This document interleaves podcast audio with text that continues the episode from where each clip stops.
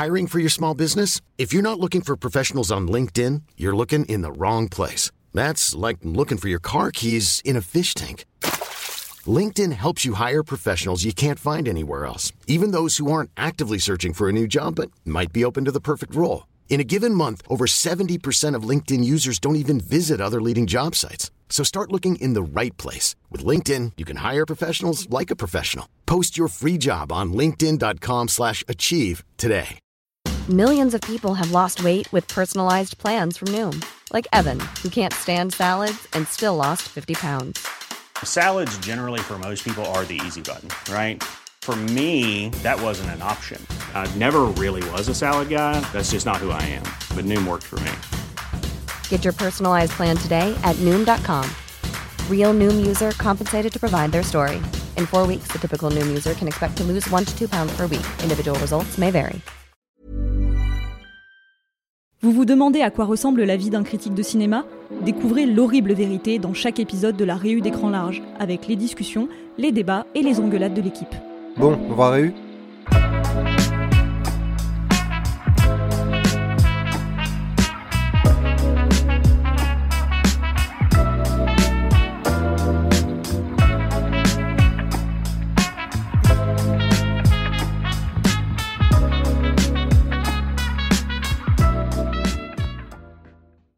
Eh ben, bienvenue à cette nouvelle réunion de rédaction. Judith et Alexandre. Salut. Mmh, salut. Bon alors, mais Ryan Zouz, la semaine dernière, on a commencé à beaucoup trop parler euh, de l'acteur qui nous fait autant rêver que la maison de Barbie. Euh, mais comme Ryan Gosling vit désormais euh, heureux avec Eva Mendes et leurs enfants, bah, de toute façon, notre déclaration d'amour ne pourra être que platonique et tournée vers son travail. Euh, mais ça tombe bien puisque bah, du coup, la dernière fois, on s'est arrêté à la dernière réu sur Drive, le film qui a fait exploser sa carrière et qui a un peu pavé la voie pour qu'il devienne ensuite l'un des acteurs les plus passionnants de sa génération. Euh, mais moi, j'avais, avant qu'on redémarre un peu sur le reste de sa filmographie et qu'on en tisse certaines, euh, certains mouvements et certaines idées, euh, je voulais un peu savoir, justement, est-ce que on parlait beaucoup de Drive au début comme étant l'un des films qui nous a fait connaître et aimer Ryan Gosling aussi. Est-ce que justement, après, ça vous a encore plus motivé à aller voir les films avec lui? Est-ce que justement, ça en a fait une raison pour laquelle on pouvait se déplacer en salle Judith? Oui, oui, bah, clairement, moi, enfin, à l'époque où j'ai découvert, ça a été la preuve que c'était vraiment un excellent acteur qui, en plus, faisait des choix de carrière euh, hyper intéressants. Encore une fois, je dis pas qu'il y a euh, aucun faux pas dans sa carrière, pas du tout. Mais euh, évi- évidemment, le film m'a bouleversé, m'a mis une claque incroyable, et il y est évidemment pour beaucoup parce que le film repose beaucoup, beaucoup sur ses épaules.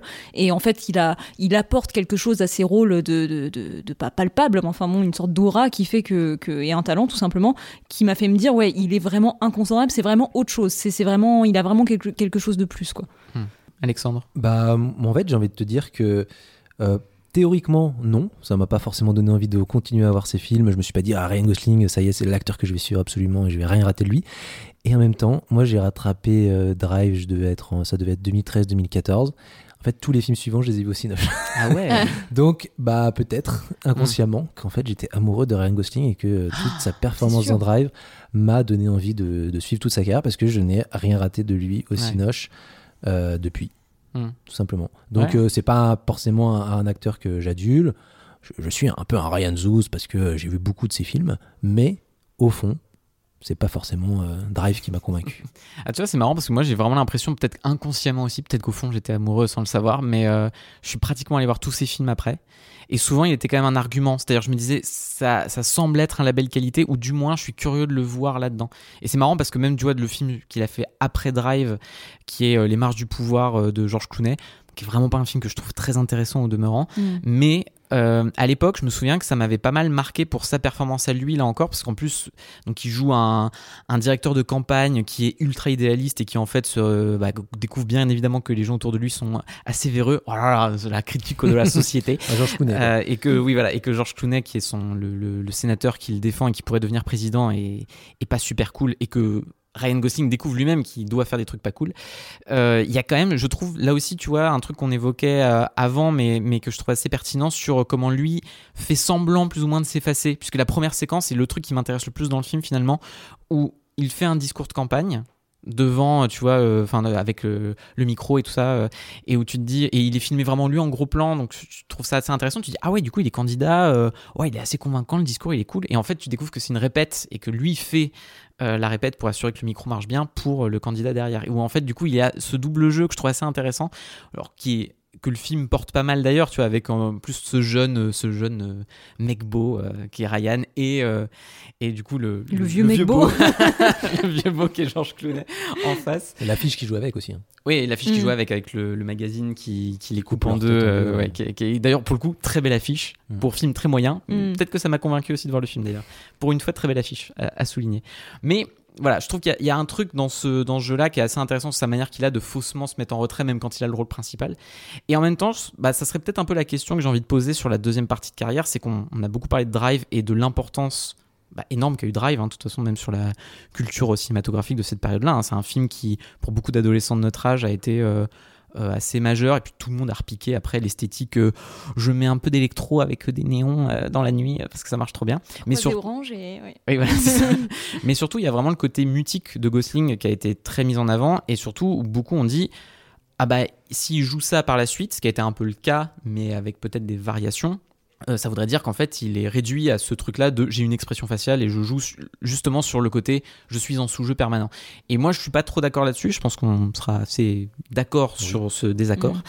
Euh, et en tout cas, euh, c'est quelque chose qu'il a pas mal mis en place sur ses films suivants. Ouais, ouais, bah, il a un côté. Bah, moi, je trouve que Drive, c'est la parfaite illustration du show don't tell. Et donc, forcément, euh, voilà, enfin, je sais que Ryan Gosling, il disait qu'avec euh, Vinnie Griffin, ils aimeraient bien, un de ces quatre, faire un, film muet. Et euh, bah, clairement, on est sur la voie de, bah, voyons tout ce qu'on peut exprimer en dehors euh, des dialogues, justement, en dehors de l'histoire même. Parce qu'encore une fois, Drive, tu vois, l'histoire que le film raconte vraiment et l'histoire qui est le scénario pur, ça n'a rien à voir. Le mm. scénario est assez pauvre, mais l'histoire est incroyable. Et donc, oui, non, au contraire, je trouve qu'il exprime beaucoup. Il a un petit peu côté, genre, acteur effet chauffe, tu vois, où je, ouais je peux comprendre que tu l'impression qu'en fait, quoi que tu lui mettes en face, euh, son visage laisse libre cours à l'imagination de ce que tu veux bien projeter dessus. Mais euh, malgré tout, je pense que c'est quand même beaucoup plus fort que ça et qu'en fait, il, il l'utilise dans son corps, dans son visage, dans, dans sa manière de se déplacer. Je crois que tu d'accord avec ça, mais en fait, mm plein de paramètres qu'on voit pas forcément toujours, euh, enfin, qui sont souvent sous-utilisés chez beaucoup d'acteurs, mais qui en fait enrichissent énormément son jeu. Alors surtout que tu en parles souvent d'à quel point le, gros plan est plus ou moins galvaudé depuis que en fait la télé l'a tellement utilisé que le cinéma a dû en faire un outil plus spécial en fait tu vois vraiment marquer pourquoi c'est important d'avoir du gros plan sur grand écran en fait tu as tellement d'acteurs qui jouent pas vraiment avec mm. euh, et lui tu sens vraiment que tu vois un monde quand tu le vois en gros plan sur un écran de cinéma parce qu'il y a vraiment ce truc où tu sais que des fois tu dois scruter justement le, moins de petits trucs qu'il essaie justement lui de dissimuler derrière la façade de son personnage et comment c'est à toi en fait de jouer presque le détective euh, mm. de, chercher ce qu'il y a euh, ce qu'il y a là-dessus mais ça m'intéresse ce que tu dis là parce que bon on pourrait revenir après sur euh, pour moi l'un de ses très grands films qui est The Place Beyond the Pines mais je pense que c'est limite plus intéressant de parler maintenant du film suivant qu'il a fait après The Place Beyond the Pines qui est justement Only God Forgives qu'il a fait donc sa deuxième, euh, son deuxième film avec euh, Vinnie Griffin, et qui est un film que tout le monde n'a pas aimé, mais je crois que toi, Alex, t'en es particulièrement fan. Oui, euh, ben, en fait, bah, alors, comme Judith considère que Ryan Gosling est une sorte de divinité, je pense qu'on peut appeler ce film Only Gosling Forgives désormais. voilà. Mais en gros, donc, il joue un mec qui s'appelle Julian et en, fait, c'est un trafiquant de drogue qui s'est barré des États-Unis et qui maintenant dirige un, petit club de boxe pour son trafic en Thaïlande, tout simplement. Et euh, le problème, c'est qu'un jour, il y a sa mère qui débarque. Et elle, c'est une grande mafieuse aussi, euh, qui vient des États-Unis, parce que son frère, euh, qui était avec lui en Thaïlande, a buté une prostituée. Et du coup, s'est fait buter par des Thaïlandais. Et du coup, elle veut ramener sa dépouille. Et elle lui dit, par contre, tu vas buter tous ceux qui l'ont buté. du coup, il est en mode. Ok, j'ai compris ma mission. Sauf qu'il ne dira jamais Ok, j'ai compris ma mission parce qu'il ne parle pas. Il est mutique. du coup, bah, c'est c'est intéressant qu'on le voit un peu comme une. enfin, en tout cas, ça a été décrit comme une suite spirituelle de Drive, parce que c'est Ryan Gosling qui retrouve euh, Refn. D'ailleurs, c'est intéressant de voir que euh, Ryan Gosling est toujours. il y a toujours un peu de chance, en tout cas, il est toujours au bon endroit au bon moment pour ses rôles, parce qu'il ne devait pas jouer dans Drive. C'est ce qui l'a fait exploser. Il devait pas jouer dans Linger de Forgives parce que ça devait être Luke Evans. Et il devait pas jouer dans La La Land parce que ça devait être Miles Taylor. Donc euh, le mec est toujours au bon endroit au bon moment.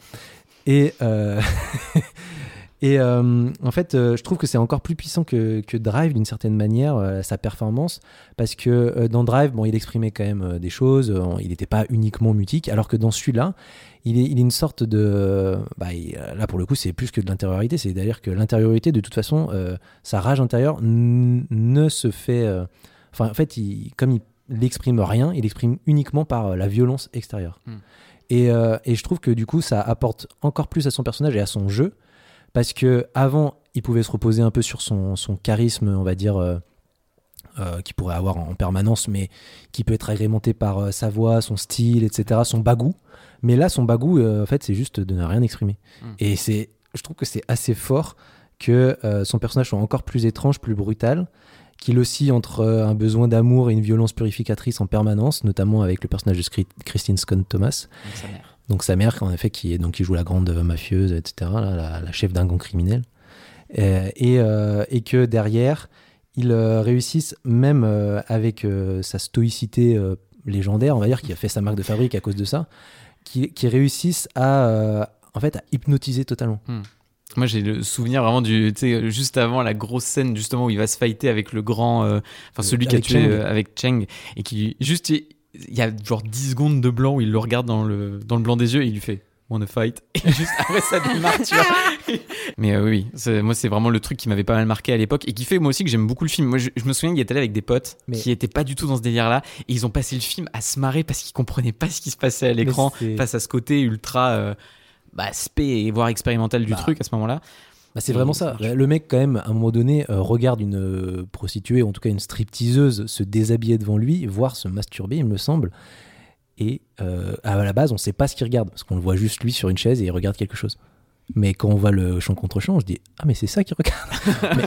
exprime-toi, frérot. parce que c'est quand même particulier ce qui se passe devant toi. tu m'aurais dit que tu regardais un poteau, j'aurais pensé que c'était la même chose. Il fait couler de chauffe. Mais le plus cool, les choses. Ryan Gosling qui regarde un poteau ou une prostituée. la même. C'est ça, c'est un peu genre cliquer sur les cases où Gosling regarde quelqu'un ou pas. on sait pas en fait. Il y a, une- il y a un, vrai, un vrai truc. Mais euh, moi, je, je, je, je préfère Only God Je pense, à Drive. Euh, J'adore Ouais. Drive. Carrément. Aïe, Ouais. aïe, aïe. Ah ouais, là, Oui. là, par contre, t'es un peu solo monde, mais ok. Non, mais euh, c'est pas grave. J'adore Drive, hein. mais en fait, je trouve que euh, Only God For- Forgives, c'est un peu l'aboutissement de ce qu'aurait pu être Drive s'il était allé jusqu'au bout. Oui, ah mais moi je suis d'accord, mais en fait, enfin, je, je vois, même si par contre, euh, là, je, je vais tirer quelques anecdotes d'une interview qui a été réalisée en 2013 euh, pour première par euh, Mathieu Caratier, mais ce que je veux dire, c'est que je pense que ça parle pas du tout de la même chose, et Ryan Gosling Ah non. justement le dit dans cette interview, oui, que c'est assez clair que Only God Forgive, ça parle d'impuissance masculine, ce qui est pas du tout le cas de, de Drive, mais par contre, je pense effectivement que c'est une des raisons pour lesquelles j'aime pas Only God Forgives, c'est qu'en fait, c'est le concept presque poussé trop à bout et qu'en fait on est presque trop dans dans l'idiosyncrasie de la, la tête du réalisateur et qu'en fait au bout d'un moment ça me communique plus rien tu vois le mec parle vraiment qu'avec lui-même pour moi dans ce film dire que Winning Refn aurait été un peu mégalo sur les bords et repoussé les trucs un peu loin? ça alors Oh bah alors, ça alors, quelle surprise. non mais pour moi fran- franchement à titre personnel je trouve que c'était un peu le réalisateur d'un seul film et que maintenant il faudrait qu'il s'arrête mais euh, bon bah, Oh, dur, parce que The Demon, c'est bien. Ouais, parce que. euh, Oh là là. Ah non, alors ça, euh, Pusher euh, 1 et 2, c'est bien. mais c'était avant Ah, Drive. ça, donc j'avoue, je les ai pas vus. Donc, euh, mais mais, euh, ce qui est intéressant, c'est que du coup, dans la continuité de Drive, parce que malgré tout, je trouve leur travail ensemble hyper intéressant sur ce film, même si moi, j'aime pas le résultat. Parce que, donc, je le disais euh, dans l'épisode précédent sur, euh, où on parlait de Drive, où euh, Ryan Gosling a en fait amené des choses hyper intéressantes euh, dans le scénario du film, et donc notamment ce fameux baiser échangé avec, avec Carey Mulligan. Et dans Only God Forgives, en fait, c'est lui qui parce que euh, Refn lui a dit bon la scène où ta mère est morte là euh, vas-y comment tu réagis? Qu'est-ce que tu qu'est-ce que tu veux faire? Que, voilà est-ce que tu ris? Est-ce que tu pleures? Voilà. Et Ryan Gosling a dit moi je pense vraiment que je vais chercher mes origines dans ses entrailles. Et Refn a dit let's go! Non, mais Et, euh, Mais tu sais, on parlait, on parlait de l'intériorité de Gosling qu'il fait apparaître, tu vois, et comment tu sens limite que le vernis craquelle dans ses rôles, mais alors là, c'est assez littéral quand même. hein. Bah, c'est vraiment euh, l'intériorité, tu vas la chercher vraiment dans les tripes littéralement de Bah, ta maman. Exactement. Et donc c'est marrant parce que donc euh, effectivement, euh, Refn est, est allé faire chercher euh, bah, des entrailles de je sais pas quoi dans une boucherie et donc bah il s'est retrouvé du coup en face du truc en disant je sais pas si c'était une bonne idée mais maintenant que j'y suis bah je le fais. Et en fait c'est le jour où sa propre mère elle lui a vraiment rendu visite sur le tournage et que du coup il a tourné cette scène devant elle et qu'elle est en mode c'est cool c'est bien mon fils. Je mets tellement à la place de Christine Scott Thomas à ce moment-là, surtout qui, qui doit attendre en plus en étant euh, immobile à, à rien faire et qui se dit mais qu'est-ce que je fais là Qu'est-ce que je suis en train de faire Et par contre, ce qui est intéressant, parce que du coup, on parlait beaucoup dans l'épisode précédent aussi du fait qu'il a des, des rôles à masculinité toxique euh, ou, ou pas toxique, mais enfin en tout cas une, forme de masculinité qui voudrait se réaliser et qui n'y arrive pas. Et en fait, c'est intéressant parce que dans cette même interview, il raconte que justement, au départ, dans le scénario, euh, le, son personnage euh, était plus fort que tout le monde, réussissait tous ses combats, Mm. et qu'en fait, quand il a fini par remplacer Luke Evans, il a dit, mais enfin, regarde-moi, euh, bon, maintenant il est très musclé, mais bref, il a dit, euh, regarde-moi, on va pas croire que moi, je, je, je tape la tronche de tout le monde, quoi. Et ils se sont dit, bon, bah, ok, let's go, on fait un, un film justement sur un homme qui perd ses combats. Mm. Et donc là il aussi. perd tout. hein. Alors là, pour le coup, c'est vraiment le, le gros loser du début à la fin. Le personnage, quand même, ça se passe toujours très mal.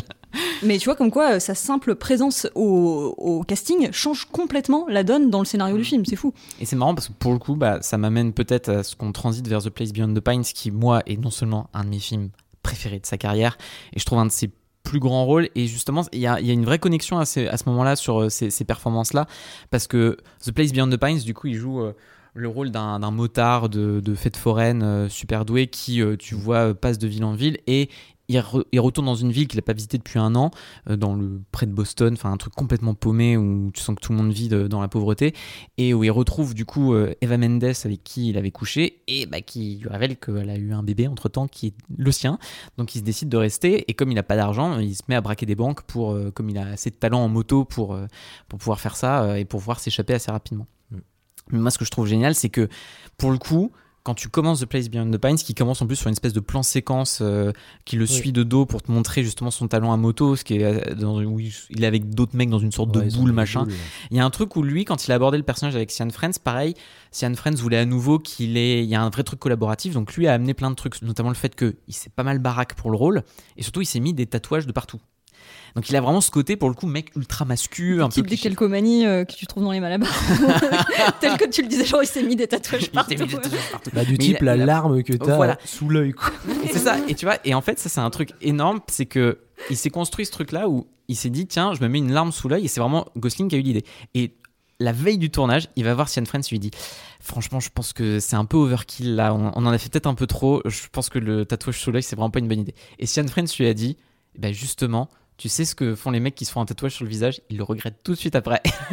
Donc c'est exactement ce que je veux pour ton personnage. Tu le gardes. Et au début, Gosling, du coup, il était pas content. Il s'est dit putain, on va- faire un film de merde, ça va tuer mon personnage. et en fait, il a dit ça m'a vraiment permis de comprendre la honte que ressent ce mec-là.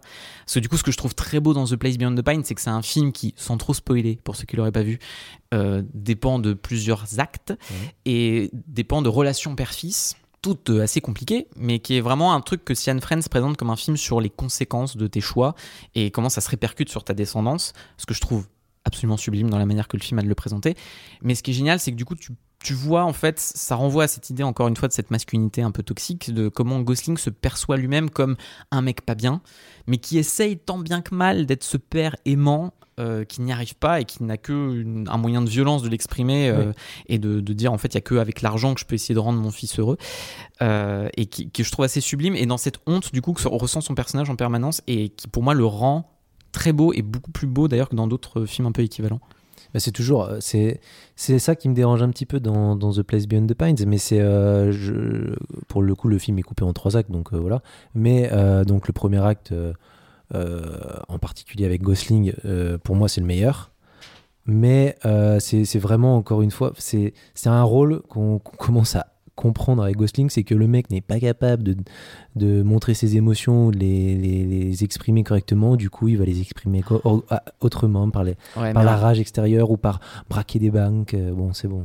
mais en même temps, je trouve, enfin, tu vois, alors ok, je peux comprendre que justement on trouve que c'est le moment où ça devient un peu too much, mais je trouve que ça n'a jamais été autant perfectionné que dans ce film-là, où en plus la caméra très naturaliste de Sian Friends, c'est exactement où se positionner pour euh, capter certaines séquences. Il y a notamment du coup bah, ce truc-là où il n'a pas été là pendant un an. Mm. Ça, enfin, du coup, Eva Mendes a refait sa vie avec quelqu'un d'autre, mais euh, il veut être là en fait. Et il essaie de façonner, de manufacturer euh, de manière très artificielle des souvenirs avec cette famille qui n'est pas la sienne en fait. Et il y a ce truc très beau où il lui dit du coup, euh, il a jamais mangé de glace, je vais lui faire découvrir ce qu'est la glace. Et du coup, ils prennent une glace ensemble. Il demande à la, à, à la dame du, de les du- photographier. de les photographier alors que sa femme se met à pleurer. Et il y a- et il y, a ce truc où il y a cette tentative de faire un truc cotonneux qui était déjà dans Blue Valentine en fait, de dire les, les souvenirs du passé sont limite plus beaux que sont plus idéalisés que ce qu'ils sont réellement, et de, de façonner ce truc-là où il essaie d'être là euh, alors que il n'est pas vraiment présent. Et en fait, justement, c'est un mec qui voudrait trouver sa place dans un environnement qui n'est pas le sien. Et il essaie de s'imposer et à chaque fois ça marche pas en fait. Ouais, ouais, ou alors qu'il essaye d'imposer euh, son environnement sur quelque chose qui n'est pas le sien. Parce que Non. du coup, il utilise sa moto pour essayer de, bah, de rentrer dans, dans la vie de Eva Mendes, quoi. Mm. Mais il n'y arrive pas. Ouais. Ou alors il y arrive, mais. C'est trop beau. Et pour moi, je, la scène euh, du baptême de son fils, euh, où- à laquelle il assiste en étant au fond de l'église et, et où du coup il, il pleure parce que voilà, c'est le moment où en plus sa fragilité se, se, se laisse voir parce que euh, il, il trouve ça dévastateur de ne pas être vraiment là Bah, au moment où un truc aussi majeur. du- Ouais, voilà. Et je trouve la scène, enfin moi pour le coup, ça me fait chialer toutes les larmes de mon corps. Mais de toute façon, vous aurez compris que je pleure beaucoup euh, devant, les, devant ce genre de film. à la rédac aussi d'ailleurs. Mais euh, à chaque réunion. À Non, mais- légende urbaine. Pour- ça y est, c'est lancé. Mais euh, pour le coup, bah, moi, je, pour le coup, j'ai beaucoup moins aimé le film. Après, c'est vrai que j'avoue que je ne l'ai pas revu depuis sa sortie, donc il faudrait peut-être que je lui redonne une chance. Mais je trouvais presque qu'il souffrait un petit peu de du fait que Ryan Gosling volait vraiment la vedette, la et comme il est pas là sur tout le film et que en fait c'est vraiment son acte qui est le meilleur je trouve que les autres le reste du film putain m'a paru lourd et épais et vraiment euh, wow et, euh, et Gosling il a beau être très bien c'était un peu la surenchère après Drive genre il est encore plus musclé il est encore plus violent il est encore plus blond il est encore plus torturé tu Et vois il sait encore mieux conduire. oui, non mais c'est ça. Et euh, du coup, j'étais un peu en mode genre ouais, euh, ok, enfin genre j'aime bien, mais genre c'est un peu gros, tu vois. Et, euh, et après, ouais, je trouve que le, le film n'arrive pas du tout à relancer la machine une fois qu'il est plus là. Du coup, ouais, j'ai plutôt un mauvais souvenir. Mais en même temps, c'est révélateur du fait que bah ouais, je trouve qu'il est capable de vraiment porter un film le temps qu'il est là et de voler la vedette. Après, euh, euh, comme le dirait par exemple bah, Christine Bale, avec qui je faisais déjà un premier euh, parallèle dans la première partie, dans l'idéal, un acteur, si bon soit-il, il devrait jamais être meilleur que le film dans lequel il est, et parce que bah, ça crée ce genre de déséquilibre. Je trouve que c'est le cas ici, moi personnellement. Non, c'est tellement pas vrai. Mais en tout cas, ça prouve aussi que à ce moment-là, Ryan Gosling est vraiment dans une, euh, enfin, dans une telle pente ascendante que surtout, il pourrait se contenter de se dire, euh, je prends le, le premier euh, gros truc qui passe, mais il continue non seulement d'être fidèle à des réalisateurs comme Sian Friends ou Winding Refn, à continuer d'explorer certains trucs, mais surtout, il a envie lui-même de se faire plaisir. Et euh, ça l'amène en 2014 à passer lui-même à la réalisation avec Lost River. Oui, absolument. Euh, donc c'est son unique film d'ailleurs à ce jour. Il en a pas réalisé depuis. Euh, alors dedans, on trouve alors donc l'acteur principal. Je ne sais pas comment prononcer son nom. Je suis désolée. Ian de Kesteker. Oui. On va, on va, on va dire Ryan, lui, du coup. Euh, Saoirse Ronan, euh, Christina Hendricks donc qui connaissait de Drive et euh, Ben Mendelsohn qui connaissait de The Place Beyond the Pines et Matt Smith aussi euh, parce que je crois qu'il aimait beaucoup euh, Doctor Who il me semble. D'accord. Très bien. Mais c'est ça intéressant aussi qu'on on y, on y reviendra, mais c'est donc il a fait plusieurs pauses dans sa carrière et tu sens que c'est pour faire ce qu'il a envie de faire à ce moment donné. Mm. Il fait une pause euh, juste après la faille ou juste après euh, en 2007. Juste après, n'oublie jamais. Ouais, bah il fait une pause juste après N'oublie jamais. Il fait une pause euh, en 2009-2010 pour pouvoir faire de la musique avec son groupe qui s'appelle euh, Dead Man Bone. Et là, il fait un film et tu sens qu'il qu'il se fait plaisir parce que tous les acteurs avec qui il a choisi, c'est soit des acteurs qui l'apprécient, donc avec qui il a joué. Donc il y a Christine Hendricks, comme tu disais, il y a Ben Mendelsohn. Il y a Saoirse Ronan, il a failli jouer avec elle dans Lovely Bones. Je Mm. pense que bah, il était dans la pré-prod, donc je pense qu'ils se connaissaient et qu'ils ils s'aimaient bien. Et puis, Et puis il y a Eva Mendes quand même. Oui aussi accessoirement. Il était déjà en couple. C'était un petit peu sa femme. Qui, quoi. qui- qui est d'ailleurs le dernier film d'Eva Mendes, hein, parce qu'elle a pas retourné depuis. Donc euh, Ryan, euh, sors là de la cuisine deux minutes et laisse-la travailler s'il te plaît. Et... non mais et euh, Il Donc- est pas comme ça, on le sait. on en sait pas. J'espère qu'il est pas comme ça. Mm. Euh, mais donc ça raconte euh, l'histoire d'une mère célibataire qui est jouée par euh, Christina Hendricks, qui vit dans Détroit, qui est un petit peu bah, la ville fantôme euh, d'aujourd'hui et qui essaye de joindre les deux bouts. Euh, elle va se faire expulser de son logement, euh, donc du coup son banquier euh, essaye de la prostituer pour, enfin bon, on lui fait un chantage assez dégueulasse. Euh, donc l'un de ses fils, donc le héros, essaye lui de voler du cuivre, du cuivre dans les vieux immeubles à l'abandon pour essayer de le revendre, mais en même temps il se fait bully par euh, Matt Smith qui est le caïd du quartier. Qui coupe des oreilles et des, et des lèvres. Voilà. Parce que pourquoi pas. C'est Bah, quand on s'ennuie. quartier. Il a 25 ans. de plus. C'est un délire. Et, euh, et ta sœur Ronan, qui est un peu la, mystique du coin, euh, avec qui euh, ce jeune homme va se lier d'amitié. Bref, c'est globalement un film sur la manière dont Détroit est une ville, bah voilà, fantôme qui est complètement laissée à l'abandon, et en même temps au sein de laquelle on trouve de l'espoir. En tout cas, c'est ce qui a, touché Ryan Gosling, parce qu'en fait, il a eu l'idée de, faire ce film plus ou moins à l'époque où il est passé à Détroit pour le tournage des Marches du Pouvoir. Et en fait, il est allé se balader un peu parmi euh, les immeubles abandonnés. Il a filmé avec sa petite caméra. D'ailleurs, il s'est fait arrêter parce que la police s'est dit mais ce type essaie de voler du cuivre. Et là, il s'est dit oh idée incroyable. Donc, une fois qu'il est sorti du poste, il s'est dit je vais faire un film. Et, et donc en fait, ce qui est, ce qui est marrant dans ce film, c'est que je trouve que Euh, je trouve qu'il a un vrai talent euh, de metteur en scène dedans. et J'adore l'histoire que ça raconte. C'est aussi influencé par un truc que lui avait dit sa mère euh, quand il était plus jeune, où ils étaient passés une fois près d'une rivière et sa mère lui a dit mais tu sais sous toute cette flotte là il y a, y a une ville, il y a un village qui a été inondé et, et on voit ça dans le film. D'ailleurs c'est un Mhm. thème qui revient très souvent au cinéma et en littérature que je trouve fasci- fascinant ces histoires de de villes englouties pour créer des barrages.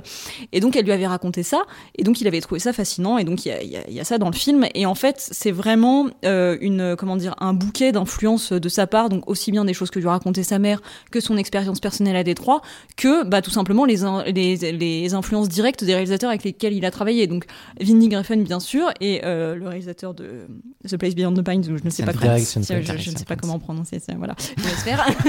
Euh, euh, qui sont des influences évidentes Lynch aussi un peu. Euh, et en fait, on lui a beaucoup reproché au moment où c'est sorti. On l'a pas pris au sérieux et on a dit que c'était vraiment un film de chef-op parce qu'il a un chef-op euh, incroyable sur ce film, donc Benoît Deby, euh, dont euh, enfin Gosling était fan de son travail chez euh, chez Gaspard Noé. Et, euh, et donc en fait, on lui, on a beaucoup dit bon, c'est un peu facile parce que voilà, il a pris des super influences, il a pris un sup- super chef-op et il fait un film contemplatif hyper vide qui raconte rien. Je trouve que c'est pas vrai. Je trouve que le film est au contraire hyper poétique, hyper beau. Je dis pas que c'est le plus grand des chefs-d'œuvre, mais je, je trouve, je trouve qu'il regorge d'idées incroyables. Et je trouve ça hyper humble de sa part de d'y mettre des influences aussi euh, immédiates et aussi évidentes et de dire bah ouais en fait j'ai pas honte de tout de suite reciter les réalisateurs avec lesquels je viens de travailler parce que c'est évident qu'ils me nourrissent et je vais même pas essayer de le cacher. Mais je suis assez d'accord avec ça, surtout que, alors, pour le coup, j'avais j'avais plutôt bien aimé le film quand je l'avais découvert à sa sortie. Et c'est vrai que là, pour l'avoir revu, euh, je suis un peu moins convaincu quand même. Je trouve que, effectivement, en fait, je vois où il veut en venir. Et du coup, je trouve que le truc tourne un peu à vide quand même, même si c'est effectivement très bien mis en scène. C'est. Déjà, c'est très solide pour un film entre guillemets d'acteur. Et là où je te rejoins, c'est que par contre, c'est vrai que les critiques étaient peut-être un peu faciles parce que oui, ça, enfin, les films d'acteurs, c'est jamais rassurant parce que tu te dis c'est un acteur qui veut passer à la réal pour se faire mousser, voire se donner un beau rôle qu'il a envie, euh, tu vois, d'avoir. Là, mine de rien, déjà, il se donne aucun rôle dans le film, Mhm. ce qui je trouve est là aussi une forme d'humilité parce qu'il aurait pu se dire je force le, le- le coup et il aurait pu se donner le personnage soit du héros s'il avait voulu en faire un personnage plus âgé ou celui de Matt Smith ou de Ben Mendelsohn d'ailleurs tu Mhm. vois mais mais il le fait pas et, et je trouve ça euh, beau que du coup je trouve la performance d'acteur déjà très réussie Mhm. alors qu'en plus comme il y a ce côté un peu abstrait c'est pas évident je trouve notamment que Ben Mendelsohn je, je, je soupçonne que c'est en partie avec ce film là tu vois que les gens ont commencé à se dire ah putain lui ça serait bien qu'on le mette un peu partout parce Mhm. qu'il est vraiment enfin je trouve que la première scène avec la enfin à la banque justement Ouais. avec euh, Christian Hendricks elle marche super bien. Il est glaçant les gars. Tu sais il fait le mec faussement gentil il y a un truc qui marche vraiment bien. Mais enfin je, je trouve que c'est un bel effort et en fait je trouve surtout ça intéressant parce que ça condense déjà pas mal de ses obsessions comme tu l'évoquais. Mais après ça reste un objet euh, très euh, très imparfait mais qui est intéressant dans ce qu'il tente en fait Oui, bah moi je serais curieuse de voir euh, ce que ça donnera plus tard si jamais il se réessaye à la réalisation. Mais le problème c'est qu'il risque d'avoir été un peu découragé. Le film avait été présenté euh, dans la, catégorie Un certain regard à Cannes en, en 2014, mais les retours avaient été très mitigés, euh, ce qui fait qu'en fait du coup le film a presque pas eu de sortie aux États-Unis. Il est sorti en France au cinéma un petit peu, mais aux, aux États-Unis il devait même pas sortir du tout. Et finalement il a eu une petite sortie mais très très restreinte. Donc c'est vrai que c'est un peu c'est un peu cuisant. Il a il a fait zéro bénéfice, donc euh, bon un peu dur. Ouais après je pensais pas ce qu'il cherchait non plus je pense que lui il voulait juste s'amuser avec un petit avec un exercice de style que tu peux prendre aussi comme ça en fait je pense que Mm. pour le coup en tant qu'exercice de style euh, c'est assez intéressant Ouais, moi, je- j'ai quasiment aucun souvenir du film. Je l'ai vu au cinéma, donc il est bel et bien sorti au cinéma. Mais euh, je me souviens que j'avais bien aimé. J'avais trouvé ça, euh, que j'avais trouvé que c'était un sourd FN, voilà. À peu près comme tout le monde, j'ai l'impression. donc euh, pas d'avis particulièrement original, mais euh, je serais curieux de voir euh, ce qu'il pourrait donner avec euh, tout, euh, bah, tout ce qu'il a fait depuis en fait. Oui, voilà, je pense que maintenant qu'il est nourri aussi de cinéastes comme Chazelle ou, même Terrence Malick, euh, je serais assez curieux de voir ce qu'il peut tirer de, ce genre de choses-là dans un autre film qui serait peut-être un peu moins. Qui aurait un peu moins le côté euh, je mixe quand même, enfin un peu moins voyant le côté je mixe mes influences. Lui il dit que effectivement avec humilité c'était important de le faire comme ça parce que bah, il n'était pas réalisateur à la base et que de toute façon il savait qu'un objet film c'est toujours compliqué à faire et que déjà s'il arrivait à finir le film ça serait déjà pas mal. Mais ce qui est marrant, tu vois, c'est que par rapport à toutes ces critiques-là, tu sens que c'est un mec à l'écoute. Et ça, je pense que c'est un, truc important qui est beaucoup revenu en interview avec les différentes personnes qui ont bossé avec lui. C'est que sur ce projet-là, non seulement évidemment la direction d'acteur était très bonne parce que bah, il est lui-même acteur, donc il sait comment ça se passe et il sait ce que tu as potentiellement envie d'entendre ou pas, mais surtout Be- Benoît Deby disait justement bah non en fait c'était pas un film de chef-op où moi je prenais les décisions pour lui et lui euh, savait juste vaguement où il voulait mettre le cadre et faisait la direction d'acteur, il était vraiment très présent sur la question de l'image, mais pas euh, euh, enfin pas à imposer son truc. C'était vraiment un esprit collaboratif. Et je pense que pour le coup, l'expérience, tout le monde a l'air d'en retenir que c'était une expérience très bon enfant et et justement un, un petit bouillonnement créatif qui je pense, que ce qui lui l'intéresse en tant qu'acteur. Ce que pour le coup, je pense, est beaucoup du Asian Friends euh, dans cette idée de tout le monde collabore et tout le monde amène à la création du truc. Et au final, tout le monde en parle comme étant une super expérience, même si le film, au final, est assez euh, oublié, peut-être Mm. injustement. Mais au-delà de la réalisation, on parle beaucoup de, des clichés autour de Ryan Gosling, et il y a pourtant un truc qui est assez énervant quand on parle de Gosling en tant qu'acteur mutique qui ne ferait que ça. C'est pourtant que, et c'est un truc qui est pas mal ressorti quand même ces dernières années, c'est à quel point il a un talent comique assez génial, et voire même, je trouve que c'est peut-être là qu'il a certains de ses meilleurs rôles. Et du coup, bah, on n'en avait pas trop parlé dans la première partie pour tout de suite passer à Drive, mais en 2011, il y a quand même un autre film qui est aussi primordial que, que Drive euh, dans sa filmographie, c'est Crazy Stupid Love, qui est moi un film que j'adore. C'est peut-être, je trouve vraiment, pour l'avoir revu, je trouve que c'est vraiment une des comédies US euh, les plus malines et inventives des années 2010. Ouais. Le film est a des défauts, tu vois, évident. euh, dans la réelle, c'est très carré, mais c'est pas, c'est sans grande inventivité, mais c'est tellement bien écrit et c'est tellement génial dans, dans ce que ça amène que je trouve ça très bien. Donc pour petit rappel, c'est le personnage de Cal qui est joué par Steve Carell qui du coup, euh, euh, bah, sa femme qui est jouée par Julianne Moore veut divorcer. Donc lui, ça le dévaste complètement et il traîne dans un bar le soir alors qu'il fait un peu, il refait un peu le personnage de 40 ans toujours puceau où il est un peu mécraté, euh, euh, qui sait pas trop comment approcher les femmes. Mhm. Et il croise justement euh, Jacob, donc qui est joué par Ryan Gosling, qui du coup a tellement pitié de lui qu'il veut le mettre en confiance parce que lui, du coup, il est assez malheureux dans sa vie, mais euh, il ramène une meuf chez lui tous les soirs parce qu'il est euh, super sexy et qu'il sait comment euh, faire ça. Et donc les deux personnages évoluent en parallèle pendant que, en fait, il y a d'autres destins autour de ces personnages-là qui se tissent et notamment comment Jacob tombe amoureux petit à petit du personnage d'Anna qui est joué par Emma Stone. C'est la première fois que Emma Stone et, et Ryan Gosling se retrouvent ensemble. Et en fait, tout ça fait au bout d'un moment qu'évidemment, on s'en doute, mais les destins finissent par se croiser et ça amène des trucs aussi drôles euh, que géniaux dans notamment la dernière partie du film. Et vraiment, j'adore, j'adore ce film et sa performance là-dedans. Moi, vraiment, c'est pareil, j'ai- j'aime vraiment beaucoup ce film et pourtant, je suis pas très comédie romantique, mais je veux dire que celle-là, elle est tellement bien gérée. Et effectivement, en termes de mise en scène, c'est pas super. Il y, a- il y a quelques bonnes idées, mais c'est pas super intéressant. Mais euh, je trouve que le casting est, est fou et je trouve que d'ailleurs, Julianne Moore aussi, je la trouve hyper drôle dans ce film. Elle, elle est géniale. Et, et, et en fait, ce qui est fou, c'est que Ryan Gosling, du coup, il a beaucoup de scènes en duo avec Steve Carell.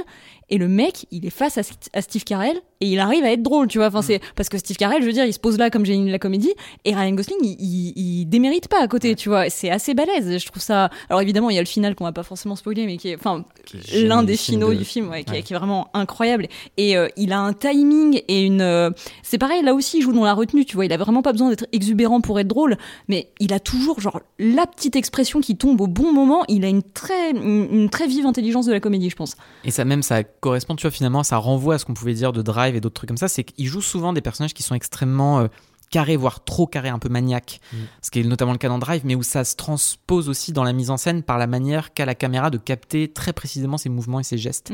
Et là, l'effet comique en fait qui est créé dans Crazy Stupid Love, c'est que lui est tellement justement dans la maîtrise totale de son corps, mais d'une manière totalement artificielle, où il se crée un personnage euh, de, de super dragueur euh, qui arrive au ralenti, évidemment, la première fois que tu le présentes euh, de la tête aux pieds.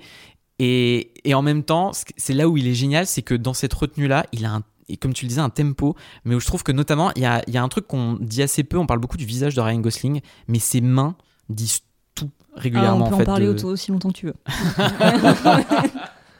Et notamment, tu vois, il y a ce truc, bah, c'est devenu un gif très utilisé sur Internet, mais euh, cette scène où justement il, il voit euh, Steve Carell pour la première fois pour faire du shopping ensemble et que Ah Steve oui. Carell lui sort sa carte bancaire avec un portefeuille à scratch et que tu le vois lui qui se tient comme ça avec la main et qui recule, d'un air vraiment dégoûté, mais très lentement. Et, et où la caméra le suit très légèrement, tu vois, en train de faire ce geste-là. Et il y a tout, en fait, l'effet comique, il est dans ce truc-là, ça marche tellement bien.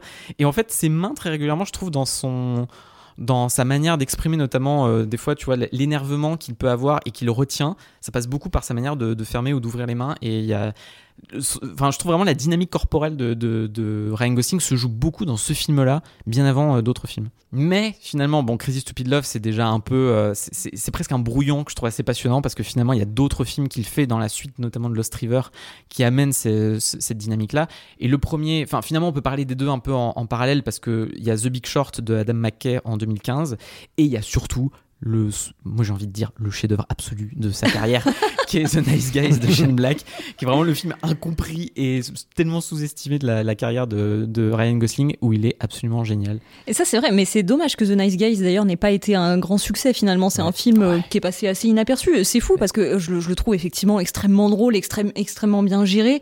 Euh, donc il, voilà, il a été réalisé par Shane Black, qui a lui réalisé aussi Kiss Kiss Bang Bang, Iron Man 3 et The Predator dans un autre style. Oui, puis surtout qui est quand même le scénariste de l'arme fatale ce qui est pas. J'allais le dire, mais oui. et scénariste aussi de la poursuite d'Octobre Rouge, euh, enfin, euh, bon, plein de choses différentes. Mais euh, donc, c'est un film dans lequel il se partage l'affiche avec Russell Crowe.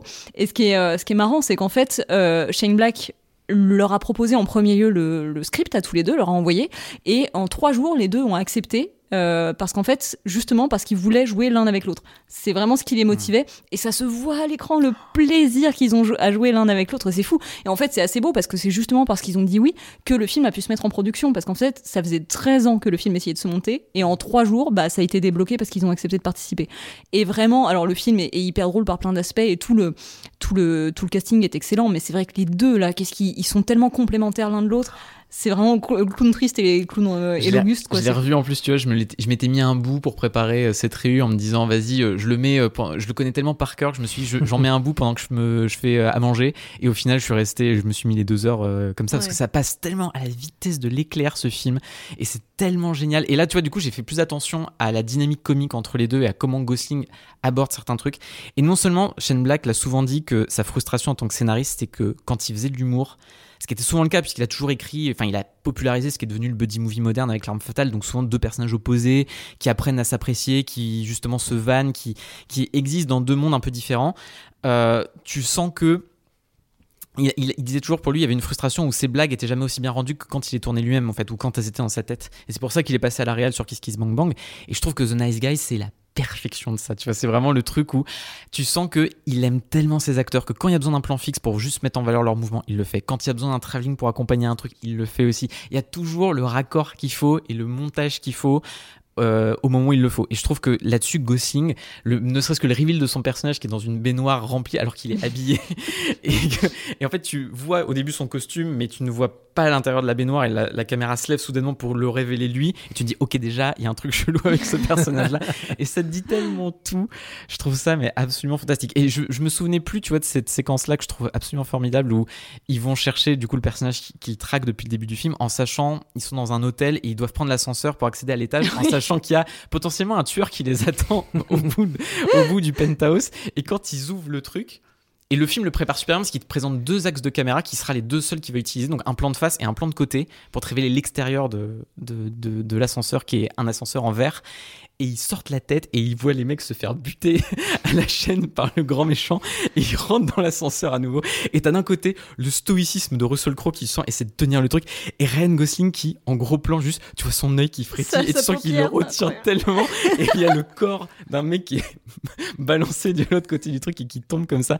Et vraiment, à ce moment-là, tu te dis, mais c'est tellement du caviar de structure comique et il y a que lui pour. Euh, enfin, il y a l'association Shane Black et Gosling fonctionne tellement bien. Je veux tellement les voir faire un film ensemble à nouveau. C'est juste génial. Ouais, en fait, moi je suis d'accord avec toi, mais c'est ce que je trouve que c'est euh, c'est ce qui manque un petit peu avec. Euh, depuis, depuis maintenant dans la carrière de Ryan Gosling, c'est qu'on le voit plus trop dans ce genre de rôle. On l'a vu un peu dans Barbie, il, a retrouvé un, un rôle. beaucoup dans Barbie. Oui, c'est vrai qu'il est très comique dans Barbie et ça fonctionne super bien. Mais du coup, c'est vrai que ça manque quoi. Et euh, c'est vrai que ça, son, son, duo avec Russell Crowe est, super. Et c'est vraiment dommage que le film n'ait pas eu euh, l'écho euh, qu'il méritait parce que en plus il est passé par Cannes, donc je ne mm. comprends même pas pourquoi il n'a pas été aussi, enfin il n'a pas été porté. Parce que la critique à Cannes était assez mitigée en fait, alors que, mais parce que je pense aussi que c'est un film qui réécrit totalement les codes du buddy movie finalement, notamment en, en, ayant ce côté très doux amer qui est assez bizarre. Moi, j'avoue que c'est un film, la première fois que je l'ai vu, j'étais assez perturbé parce que j'attendais tellement la formule Shane Black. Et finalement, comme il s'en détourne dès qu'il peut, euh, c'est un film qui est assez perturbant à voir. Et moi, c'est vraiment au deuxième visionnage que je l'ai pleinement apprécié. Et je pense que si tu restes à la surface du truc, euh, tu peux vraiment passer à côté. Et je, mais c'est pour ça que c'est un film qui en gagne chaque année. Tu vois, les gens disent voyez The Nice Guy si vous l'avez pas vu, c'est mm. génial. Euh, et notamment pour lui en fait. tout le monde dit vous aimez Ryan Gosling, voyez The Nice Guy, il est génial dedans. Oui, mais c'est, on se répète au fur et à mesure, mais en fait le, c'est, vrai qu'il y a un vrai truc avec euh, sa gestuelle, mais en permanence. Euh, enfin là dans The Nice Guys, tu parles de son œil frétillant et tout, Mais euh, c'est dommage que, enfin, encore une fois, c'est qu'il est capable de faire ça et il est capable aussi de le faire dans des films plus dramatiques, dans First Man, etc., d'être euh, dans, dans le rôle mutique. Mais j'aimerais bien le revoir dans un rôle aussi comique, mais vraiment volontairement comique, parce que dans Barbie, il, est comique volontairement, mais euh, c'est pas le personnage principal, etc. Et j'aimerais bien le revoir dans un rôle comme ça. Bah en même temps, oui, c'est ça aussi le truc, tu vois, c'est que là, il est pour le coup dans l'inverse de Crazy Stupid Love, où il est tellement dans une exubérance permanente, où en fait, il assume dans ce rôle-là et ce qui fait un peu dans The Big Short aussi finalement, euh, où euh, dans The Big Short, il y a ce personnage bah. qui pète régulièrement des câbles au téléphone. Euh, tu sens qu'il y a aussi ce, cette explosion à travers la crise des subprimes qui est, qui est exprimée par le film, où lui joue un peu ce truc-là aussi. Des... De toute façon, c'est tous des mecs fucked up. Donc lui il est dans les toilettes, il vire un mec, il fait des grands gestes de, de trader. Il y, a, il y, a, ce côté ultra exubérant qui se donne dans le rôle, mais qui est largement explosé dans The Nice Guys où dès le départ en fait enfin il y a ce truc en plus où pour le coup, c'est tellement l'inverse de Crazy Stupid Love où il te fait croire à travers les codes du film noir et la, voix, euh, la voix off qui prend et tout ça qui est dans le contrôle, alors qu'il l'est jamais, notamment avec ce truc génial du il va pour euh, s'infiltrer dans, euh, enfin entrer par effraction chez quelqu'un pour récupérer des preuves et qui pète la vitre et qu'en fait il s'explose mm. les veines sur le truc et qui fait oh il y a beaucoup de sang et il tombe par terre et régulièrement il y a ce truc là où en fait là ce qui te fait marrer c'est qu'il est, l'inverse total du contrôle que tu attends de lui en fait. C'est, il est tellement dans un lâcher prise de son corps que ça l'amène à faire des trucs que tu jamais vu et ça je trouve que les plus beaux moments de The Nice Guys notamment quand Russell Crowe l'attend dans les, chiottes et que lui ouvre la porte, il tient le flingue en même temps mais il n'arrive pas à tenir la porte et le et le flingue en même temps. Il y, a, un truc qui est tellement génial dans le côté burlesque même qu'il apporte en fait que tu jamais vu chez Shane Black avant. Euh, que je trouve vraiment euh, flamboyant. Et tout en ayant en même temps ce truc de qui est vraiment dans sa filmo aussi de toujours de ces mecs tellement mal dans leur peau qui apprennent à aller mieux aussi par cette exubérance-là. Et là, pour le coup, lui, il extériorise ça d'une manière très belle avec ce, ce petit texte qui s'est écrit sur la main au stylo qui dit Tu ne seras jamais heureux. Et finalement, à la fin du film, une fois qu'il sort de la piscine de laquelle il est tombé, euh, où en fait le note euh, a disparu, donc il, ça met You will be happy. Et où il oh. apprend soudainement que potentiellement, en fait, il, a, il s'est toujours fermé au bonheur parce qu'il s'estime euh, coupable de plein de choses, mais finalement, il apprend à, à, sortir un peu de ça. Et je trouve que ça, ça très beau dans sa structure de personnage. Et t'as pleuré et j'ai pleuré. Oui, bien sûr. J'adore The Nice Guy. Mais The Nice Guy, c'est un film qui fait autant de bien que vraiment la fin me, me dévaste à chaque fois parce que a ce côté doux amer que je trouve très très belle. Mais qui est très très cool. Mais d'ailleurs, ça prouve à quel point Gosling est très efficace là-dedans parce qu'on parle de ses films, mais finalement, même en dehors du cinéma euh, mm. pur et dur, euh, il y a tellement de trucs où Enfin, il est devenu d'ailleurs un mème d'internet, on en parlait avant, mais euh, il y, a plein de trucs qui l'ont rendu très populaire, et notamment justement cette gestuelle, ce contrôle du corps, ça a amené un des mèmes les plus populaires de Vine à l'époque, hein, je crois. Hein, mhm. je crois que c'était Vine, où c'était un mec qui s'imaginait donc Ryan Gosling won't eat his cereals, donc Ryan Gosling ne mange pas ses céréales, où il imaginait, il, mettait des images de Ryan Gosling à la télé, et lui prenait une cuillère de céréales qu'il approchait de sa bouche, et à chaque fois le geste dans le film que fait Ryan Gosling fait qu'il s'écarte de la cuillère pour ne pas la manger, ce que je trouve absolument génial. Surtout qu'avec ce fameux effet Coolidge on a vraiment l'impression que potentiellement il est vraiment en train de chicaler devant le fait qu'il veut pas manger des céréales. Donc c'est très drôle. Mais c'est vrai que euh, ce, qui est fou, c'est que moi, enfin moi j'ai l'impression qu'il y a vraiment des périodes mémesques pour euh, Ryan Gosling dans le sens de, de même, pas de mémé, mais euh, sur Internet entre le le je suis Ryan Gosling dans ce moment, il y a le à l'époque c'était il y a quelques années, mais plus à l'époque de Drive, il y avait le Hey Girl où en fait il y a plein de mèmes qui étaient créés ou avec des photos de lui où il était super beau gosse et ça a commencé avec une légende qui disait Hey girl, et là avec une phrase genre qui est censée faire fondre n'importe quelle fille à base de euh, Mets-toi sous un plaid, je te fais un chocolat chaud, ce genre de choses. Vraiment, où, il a très vite été caricaturé comme étant l'homme parfait, et en même temps avec bienveillance parce que bah parce que c'est vrai, et genre sans moquerie finalement. non, c'est vrai, c'est totalement vrai. Et ça, ça, permet peut-être aussi de faire une petite aparté parce que finalement c'est quand même un truc qu'on adore tous, mais le le sketch, enfin quand il passe chez SNL, tu vois, c'est toujours l'exercice très casse-gueule de passer au Saturday Night Live. Euh, euh, tu peux être très bon à l'exercice comme tu peux être euh, vraiment de casser, enfin tu peux vraiment te casser la gueule dès l'opening d'ailleurs. Et lui, à chaque fois, il transcende l'exercice. Et il y a notamment un sketch que tout le monde a retenu parce que c'est absolument génial, c'est celui de Papyrus. Meilleur film de sa carrière.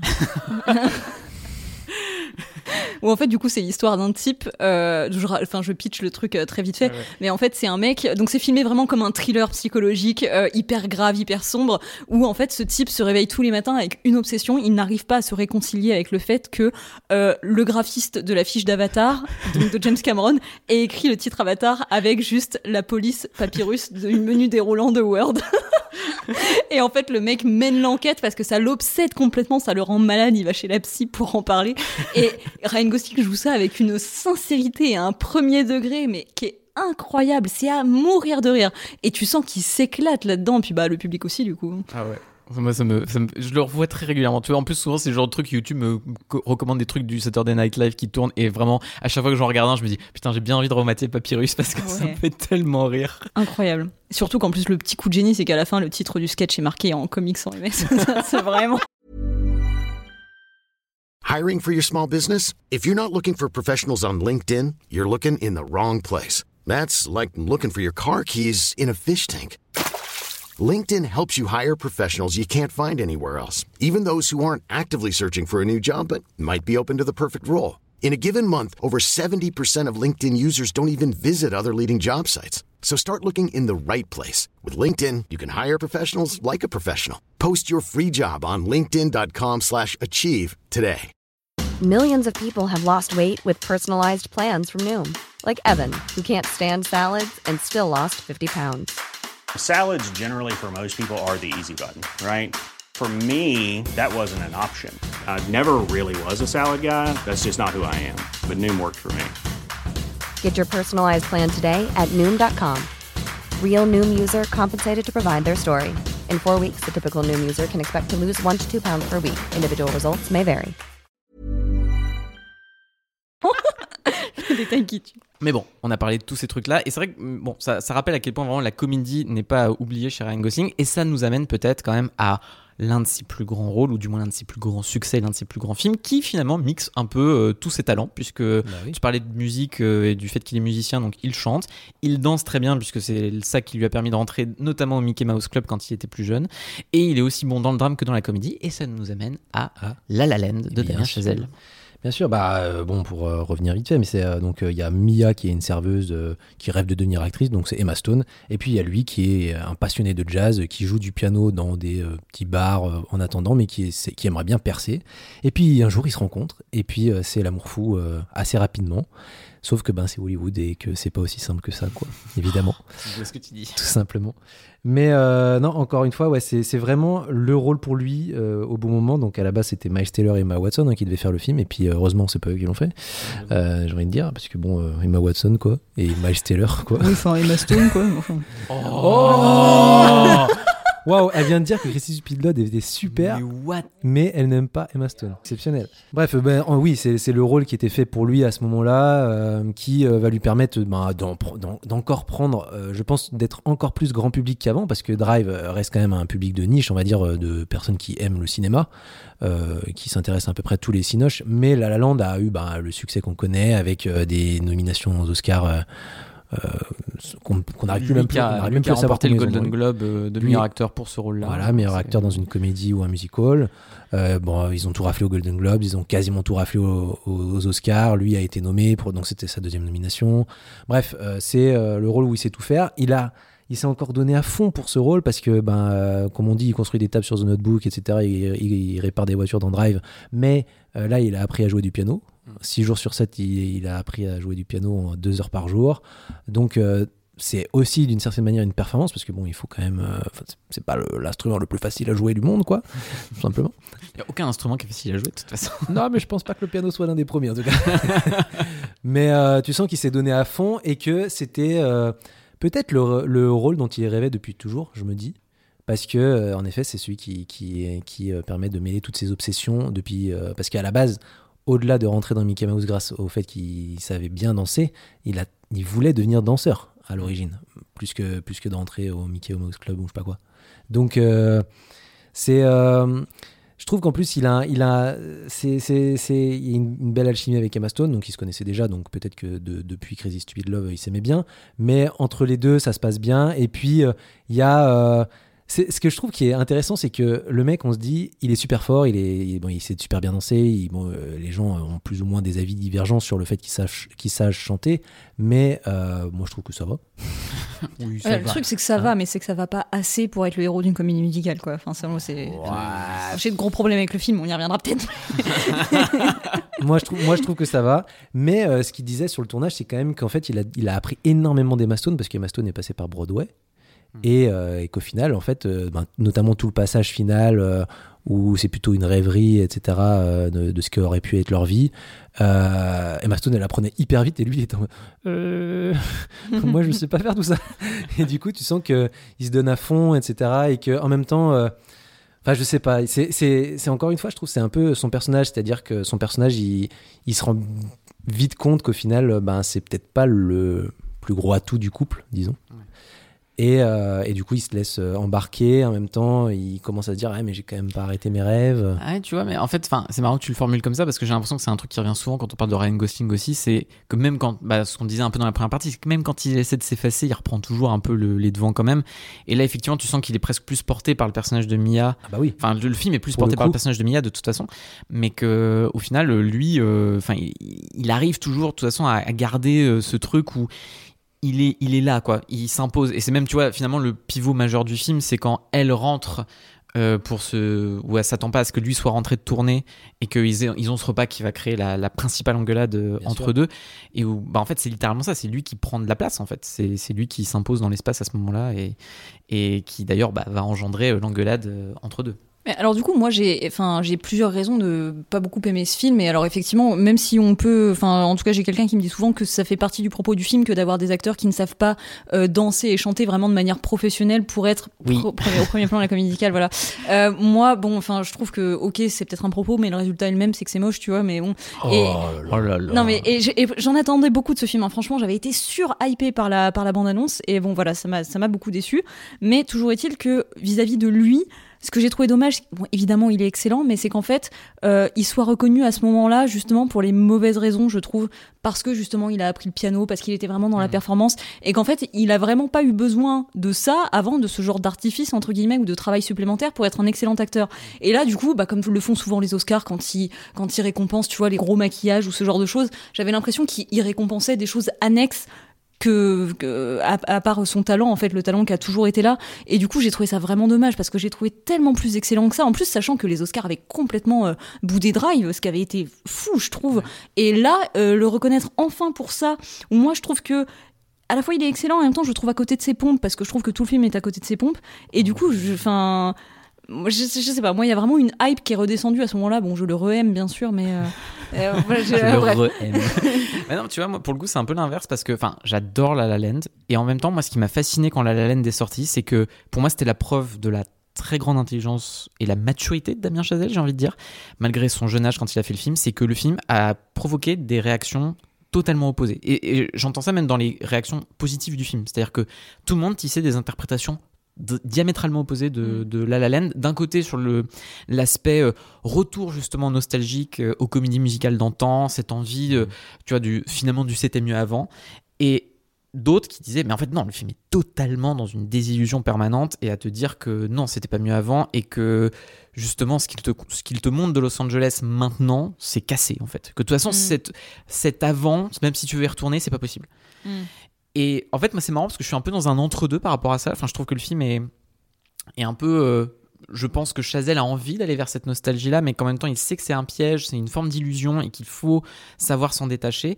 Et que c'est aussi ça que font ces personnages. Et pour le coup, je trouve que Gosling, là-dedans, porte presque plus le film encore qu'Emma Stone parce qu'il est vraiment euh, totalement en accord avec cette idée-là en fait. C'est-à-dire que je trouve qu'il est, euh, quand il a sa scène, euh, évidemment le City of Stars Mmh. avec le le soleil couchant, où, tu, où lui justement représente cette pure mélancolie. Il, il a toujours joué ça, il le joue très bien avec ses yeux un peu tombants. En plus, il a ce truc voilà très James Dean dans l'esprit qui fait que ça fonctionne parfaitement à ce moment-là. Mais en même temps, il a cette énergie-là de j'en veux plus et j'ai envie de ça mais qui ne marche jamais en fait. Et je trouve que pour le coup, ça le rend totalement en accord avec le film, avec cette illusion de glamour hollywoodien qu'il a d'ailleurs cherché dans d'autres rôles, comme on a pu l'évoquer avant, mais qui, qui se ramène toujours à cette impossibilité d'y arriver pleinement. Et c'est aussi pour ça que je, moi, pour le coup, j'aime vraiment beaucoup cette idée que ils peuvent pas parfaitement danser et chanter parce qu'il faut qu'il y ait ce truc un peu cassé dans le film. euh, qui reflète aussi d'ailleurs à quel point leur relation peut pas être aussi belle et illusoire qu'ils le voudraient. C'est c'est beau ce que tu racontes. Oui, c'est beau, beau ce mais je préfère racontes. quand tu le dis que quand je regarde le film. Oh Ah, ouais. Enfin, en tout cas, euh, c'est vrai que du coup, il est encore. euh, Enfin, là, il joue vraiment ce que tu disais sur le- la partie euh, dramatique et la partie comédie. Mm. Parce qu'il y a vraiment toute cette première partie avec euh, Emma Stone qui est vraiment sur euh, bah, la comédie, hein, quand ils se rencontrent, quand ils cherchent, quand ils se provoquent. Euh, moi, j'adore la- le passage dans la piscine et tout. enfin, vers, enfin, le- là où ils sont dans la grande villa avec plein de gens connus et puis que lui, il, joue. elle lui impose de chanter il joue son- Iron. Ouais, c'est ça, son piano guitare là, trop chelou. Et qu'après, il- tu peux pas me laisser jouer Iron. Moi, je suis un homme qui sait jouer de un la musique. moi, moi, je joue de la musique, ok. Je joue pas ce genre de truc. Et je sais pas, enfin, je trouve que ça marche bien. Et puis, dans les derniers instants, quand c'est beaucoup plus mélancolique, quand c'est beaucoup plus dramatique, en fait, je, je crois, pour le coup, c'est un film où je trouve où il s'est euh, livré, où il livre ses émotions, pour le coup. Mm. Et c'était assez rare euh, depuis euh, un moment, enfin, dans sa carrière où il livrait ses émotions au-delà de la violence. Là, c'est soit à travers le chant, soit à travers la danse, soit justement à travers euh, ben, des paroles, quoi, tout simplement. Et je trouve ça assez beau de voir que, enfin, à la fin, moi, je suis vraiment ému par euh, leur relation. Ah et, ouais. et même si euh, tout le monde dit que c'est pas une happy ending, moi, je trouve que c'est un peu une happy ending quand même, parce qu'au moins chacun est heureux euh, vois, de son côté, euh, et parce que ils- si s'ils n'avaient pas été ensemble un temps, en fait, le chemin, le chemin qu'ils ont parcouru ensemble leur a permis de devenir ce qu'ils voulaient être, Hmm. et c'est ça qui est beau. Mais tu vois, c'est marrant parce que c'est là, je pense que Chazelle est plus malin qu'il n'y paraît d'ailleurs, parce que je crois que c'était le critique Yannick Dahan qui avait fait une critique du film que je trouvais assez pertinente parce que lui était un peu comme moi dans cet entre-deux et où il disait en fait, ce qui est marrant, c'est que pour lui, il dit on idéalise quand même beaucoup finalement les deux personnages et dans le choix de leur parcours, c'est-à-dire que finalement ils choisissent leur carrière au-dessus de leur relation, donc ils choisissent, enfin leur relation est vouée à mourir parce qu'ils choisissent leur carrière. Il dit finalement, en quoi ça révèle pas quand même que c'est un peu un connard et une connasse, tu vois, et que en fait tous les deux font un peu les mauvais choix parce qu'ils auraient pu faire fonctionner les deux, comme ils te le montrent d'ailleurs un peu dans le dans le rêve final qu'ils ont de ce qu'aurait pu être leur relation. Mais c'est que de toute façon, c'est des gens profondément égoïstes et que de toute façon, c'est ce que reflète le le Los Angeles euh, de, enfin de maintenant, tu vois, de, ce truc-là euh, que, que Chazelle met un peu en perspective, de justement aussi tout le monde fantasme ce, c'était mieux avant, mais en fait tout le monde était dans, une, dans un narcissisme permanent. Lui dans cette idée de je veux sauver le jazz euh, avec ce bar machin, moi je sais ce qu'est le vrai jazz, et, et elle qui veut devenir à tout prix une actrice qui t'a sacrifié absolument tout le reste. Et, et mais jamais, tu vois, Chazelle ne va juger ses personnages pour ça. Mais au final, tu peux mettre ça en perspective, je trouve. Et c'est, il y a un côté très humain là-dedans qui fait aussi que je pense que tu t'identifies beaucoup à eux parce que bah, ils font les mauvais choix, mais le film l'assume et les accompagne dans ces mauvais choix. De toute façon, après, c'est un, un trope qui revient souvent chez euh, Damien Chazelle. Enfin, c'est littéralement un sujet de ses films, de tous ses films. J'ai pas vu son premier film, Guy in Madeline, mais euh, Whiplash, euh, c'est un mec qui décide de, choisir la batterie plutôt que sa relation avec sa copine, même si elle, est très courte. Bon, bah, La La Land, voilà. First Man, bon, la relation amoureuse, en tout cas personnelle, est très compliquée par rapport à la vie professionnelle du personnage. Et Babylone, bon, bah, globalement, les relations entre les personnages n'existent pas parce qu'ils essayent tous de percer dans leur carrière. Donc, encore une fois, euh, l'incompatibilité permanente de ces personnages avec euh, ce qu'ils essayent de faire. Même sa série, euh, je sais même plus comment elle s'appelle, The, Euh, The The c'était la même chose. Les personnages n'arrivaient pas à avancer personnellement parce qu'ils voulaient avancer de manière, enfin, dans leur carrière, ou inversement, ils arrivaient- ils n'arrivaient pas à avancer dans leur carrière parce qu'ils avançaient Je m'as personnellement. rappelé que The existait. Et j'avais presque envie chose- d'oublier définitivement que Eddie existait, mais non, ça Je existe. comprends, je comprends. Mais donc c'est forcément quelque chose qui, qui, qui est, euh, enfin qui, enfin c'est quelque chose qui revient énormément chez Damon Chazelle et qui, qui est un peu, enfin qui peut être problématique d'une certaine manière. euh, Ouais. Bah, on y reviendra après parce que euh, on pourra reparler de First Man qui est, qui est assez passionnant aussi là-dessus et je trouve d'ailleurs que c'est peut-être un film qui est en- dans la, la façon qu'a Gosling de l'aborder encore plus génial mais finalement bon quand on parlait de La La Land c'est aussi c'est c'est un marqueur dans sa carrière au même type que Drive euh, ou euh, n'oublie jamais parce que ça l'amène dans une nouvelle partie de sa carrière où surtout il tourne plus déjà hein, euh, parce que comme on disait au début il préférait quand même vraiment choisir ses rôles faire un peu attention et maintenant bah, il, il tourne quand même beaucoup et enfin il choisit ses rôles Il mais choisit tourne plus ses rôles. Et surtout, il alterne plus. Je trouve Oui, qu'il alterne voilà. entre quand même des grosses machines, euh, mais où disons qu'il a la confiance justement de se dire je peux être dans ces grosses machines-là sans que ça m'écrase, et de garder des projets plus indépendants à côté, à commencer euh, par euh, le film qui fait après la, enfin qui sort après La La Land, voilà, qui est Song ça. to Song de Terrence Malick, où en plus là il partage l'affiche avec tout plein de gens, trop bien. c'est ça. Bah tu vois ça. Alors moi j'adore La La Land, il y a aucun souci là-dessus. Mais pour moi ça c'est une vraie belle histoire d'amour. Encore plus que La La Land. C'est-à-dire que Song to Song, donc c'est l'histoire de ensuite deux couples. Euh, donc il y a un couple qui est euh, Fassbender et Portman, bon, ce- ils, sont, ils sont là, donc il y en a un qui est ment- enfin c'est c'est le mentor de Ryan Gosling qui lui est un chanteur. Et Ryan Gosling il est euh, plus ou moins en couple avec le personnage de Rooney Mara qui, qui, donc, qui est Faye, euh, je sais plus comment elle s'appelle, Faye je crois, et euh, elle c'est une guitariste qui essaye de percer dans la musique etc. Donc ce film il a commencé en 2011, hein, donc euh, on est quand même il y a très longtemps, c'est au même moment de Drive, hein. quand il commence à percer vraiment, Terrence Malick se dit ce mec est intéressant, euh, avec Rooney Mara, avec Fassbender, avec Portman, il y a aussi Kate Blanchett, il y a Christian Bale qui devait être là. Mais bon, Terrence Malick, forcément, euh, le montage, il a dit Ah bah en fait, non, tu ne seras plus là. T'étais dans mon montage de 8 heures, mais pas de chance, le film fait que 2 heures. Donc, euh, bah t'es plus là, tout simplement. Et, euh, et c'est ce qu'il racontait, c'est ce qui est hyper intéressant. Donc il y a toute cette histoire d'amour et je trouve que c'est magnifique dans la manière dont on filme Terrence Malick. Donc il, Terrence Malick, c'est un, réalisateur très particulier puisque bah, il filme tout le temps. il s'arrête jamais vraiment quoi. Il filme ses perso il filme ses acteurs quand ils quand ils sont dans leur voiture entre deux plateaux, euh, quand ils sont en train de manger. euh, Enfin, il n'y a pas vraiment de pause pour justement manger. Euh, Ça filme en permanence. Ça filme. euh, Enfin, ça filme un scénario qui n'existe pas vraiment non plus. C'est plus sur des idées, donc l'amour, euh, etc. La, la trahison. Donc euh, plus ou moins pour, cette, pour ce film-là, c'est les deux thèmes qui ressortent vraiment. T'as Michael Fassbender qui est le mentor de Ryan Gosling et en même temps, c'est aussi celui qui qui euh, a une relation avec la compagne de Ryan Gosling, d'une sorte- mais il le, il ne sait pas vraiment. Et du coup- et il y a un vrai truc joli. Et à côté de ça, il y a toute l'histoire de la musique, donc qui rassemble aussi euh, Ryan Gosling. euh, c'est Ouais, après La La Land, c'est Voilà. cohérent. quelque chose qui- qu'il apprécie, la musique. Pas vraiment de la danse, puisque c'est plus de la musique rock, tout ça. Mais pour moi, c'est c'est vraiment un, un très joli film. Pour le coup, j'aime pas trop la trilogie de Terrence Malick qu'il a faite. euh, Ouais, donc qui est composé d'À la y a- merveille, Night of Cups et euh, du coup celui-là sont tous C'est ça. Bah, à la merveille, ça va. Night of Cups, je trouve ça absolument naze. Alors moi, Enfin, je en tout cas, je sais pas si c'est absolument naze ou si c'est juste je suis absolument con parce que j'ai rien compris au film. et, euh, et Song to Song, euh, je, trouve le film magnifique, d'autant plus que quand je l'ai découvert au cinéma, euh, je, en fait, je trouvais le film magnifique, mais je- il me manquait quelque chose. Et puis, en fait, soudain, euh, bah, j'ai pleuré. Mais genre, je ne saurais même pas dire devant quelle scène j'ai pleuré parce que juste, je trouvais ça magnifique. En même temps, le film, enfin, moi, je serais incapable de te refaire euh, la, la narration de. Bah, c'est impossible. C'est impossible, mais j'ai cette sensation effectivement de tourbillon qui, moi, euh, marche plutôt bien euh, pour moi dans la trilogie de Malik euh, avec euh, voilà ces, ces, ces grands angles euh, ce truc là finalement je le trouve limite plus intéressant dans ça que quand il revient à un truc plus narratif comme une vie cachée euh, son dernier film là que je suis moins sur lequel je suis un peu moins convaincu.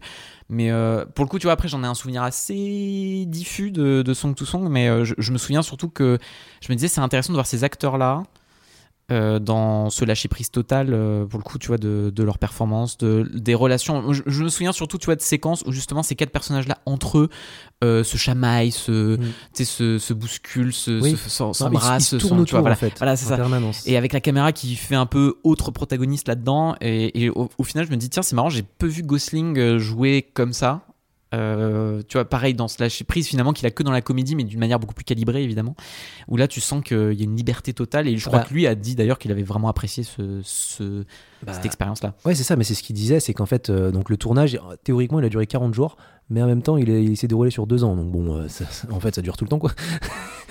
du Terrence euh, à son apogée. Mais, mais euh, c'est euh, c'est euh, ce qui est ce qui est ce qui est ce que ce que disait Ryan Gosling en interview globalement, c'est que c'est une manière de tourner absolument inédite pour lui à ce moment-là. Parce que bon, comme, comme on dit, il tourne en 2012-2013 au final, donc il a pas non plus un, il vient juste de sortir de Drive, donc il connaît pas non plus tout. Et c'est totalement nouveau parce que, ben, il- en fait, il, juste il filme ses acteurs, il leur dit voilà, tu peux faire un peu ça, machin. Tu, il leur dit des pistes et après c'est eux qui se débrouillent quoi, Ouais. globalement. Donc il n'y a pas de scénario, il n'y a pas vraiment de dialogue euh, fixe, je pense.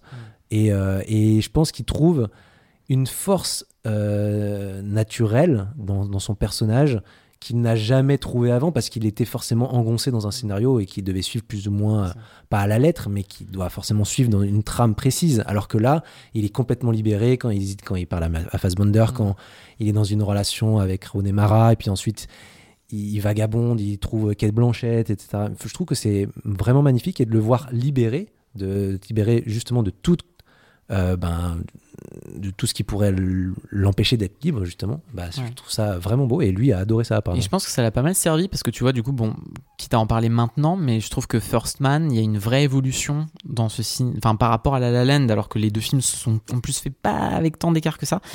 Euh, et je pense que pour Gosling, il y avait un peu ce ce, truc où de toute façon il avait fait déjà Song to avant même de faire l'un et l'autre, mais euh, avant de faire La La Land et, et First Man. Mais comme First Man a quelque chose de beaucoup plus naturaliste euh, et de beaucoup plus à l'épaule aussi dans le, dans le filmage, je pense qu'il en a profité aussi pour euh, se libérer comme ça. Et aussi parce que bah, First Man, donc ce faux biopic sur Neil Armstrong, est finalement un film de geste et, et qui, qui vraiment qui se passionne pour la manière de la précision de ce personnage-là, mais aussi comment ça cache là encore quelque chose de plus profond derrière l'immensité a priori de, la, de ce qu'est la conquête spatiale et de l'ampleur de cet enjeu-là qu'est la mission Apollo 11, et en même temps ce que ça reflète de profondément intime chez lui. Mm. Et, et je trouve que là-dessus, le film est d'une beauté dans sa manière de, de vraiment s'attarder, en plus avec son 35 mm très très beau. euh, y, il y a quelque chose de de très euh, évanescent que j'aime beaucoup euh, dans, dans, le film et je, pense même d'ailleurs plus le temps passe tu vois je l'ai revu et je me dis que c'est peut-être finalement le plus beau film de Damien Chazelle voilà je, je le signe moi je suis d'accord. Enfin, moi qui suis pas cliente de La La Land et euh, et pas du tout non plus de Babylone. euh, bon, j'avais bien aimé Whiplash, mais voilà. Ouais, First Man, moi ça m'a mis une claque où vraiment je m'y attendais pas du coup et et je trouve ça fou et notamment évidemment, je pense que c'est un peu le cas pour tout le monde, mais vraiment la séquence de l'alunissage elle est incroyable. La mise en scène est folle à ce moment-là. La vraiment. euh, musique de Justin Hurwitz. elle est incroyable. Vraiment, c'est une, partition d'une beauté euh, folle.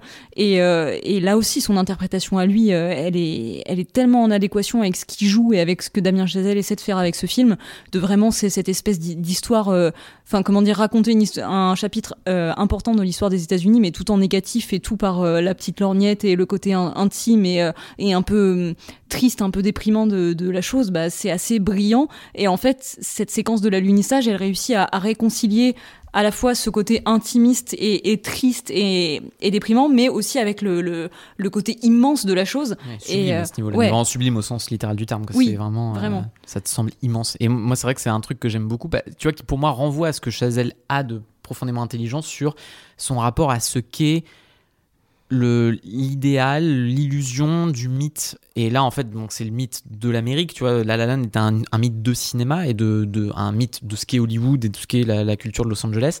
Là où la- là où First Man est vraiment un film sur le, le mythe qui est Armstrong finalement, pour euh, qui en fait pourtant n'est que le simple homme qui lui ne cherche qu'un truc, c'est justement ce contact avec l'ailleurs et donc par extension un peu un contact avec euh, Dieu d'une certaine façon. On Mm. peut le voir comme ça, tu vois, et comment il l'idée d'aller dans l'espace effectivement lui permet on peut le voir de manière très binaire en disant bah il combat son deuil et finalement le fait d'aller dans l'espace est la manière un peu terminale de, de conclure ce, ce, ce triste chapitre de sa vie mais je pense que ça va largement au-delà de ça et c'est d'ailleurs très beau quand il l'évoque dans sa première réunion à la NASA quand il passe le, ce- cet entretien euh, d'embauche euh, où il dit justement que pour lui euh, l'exploration n'est pas que pour l'exploration c'est que ça doit répondre à des questions de trucs qui nous ont échappé et ce qui est très beau, c'est que le film l'embrasse ça avec ce truc, donc cette, euh, cette façon qu'avait visiblement Armstrong dans la vraie vie d'être euh, euh, très, euh, très peu social et, et très peu sociable et surtout très, très peu accessible. Donc euh, même ses proches disaient que c'était très compliqué de, savoir ce qu'il ressentait.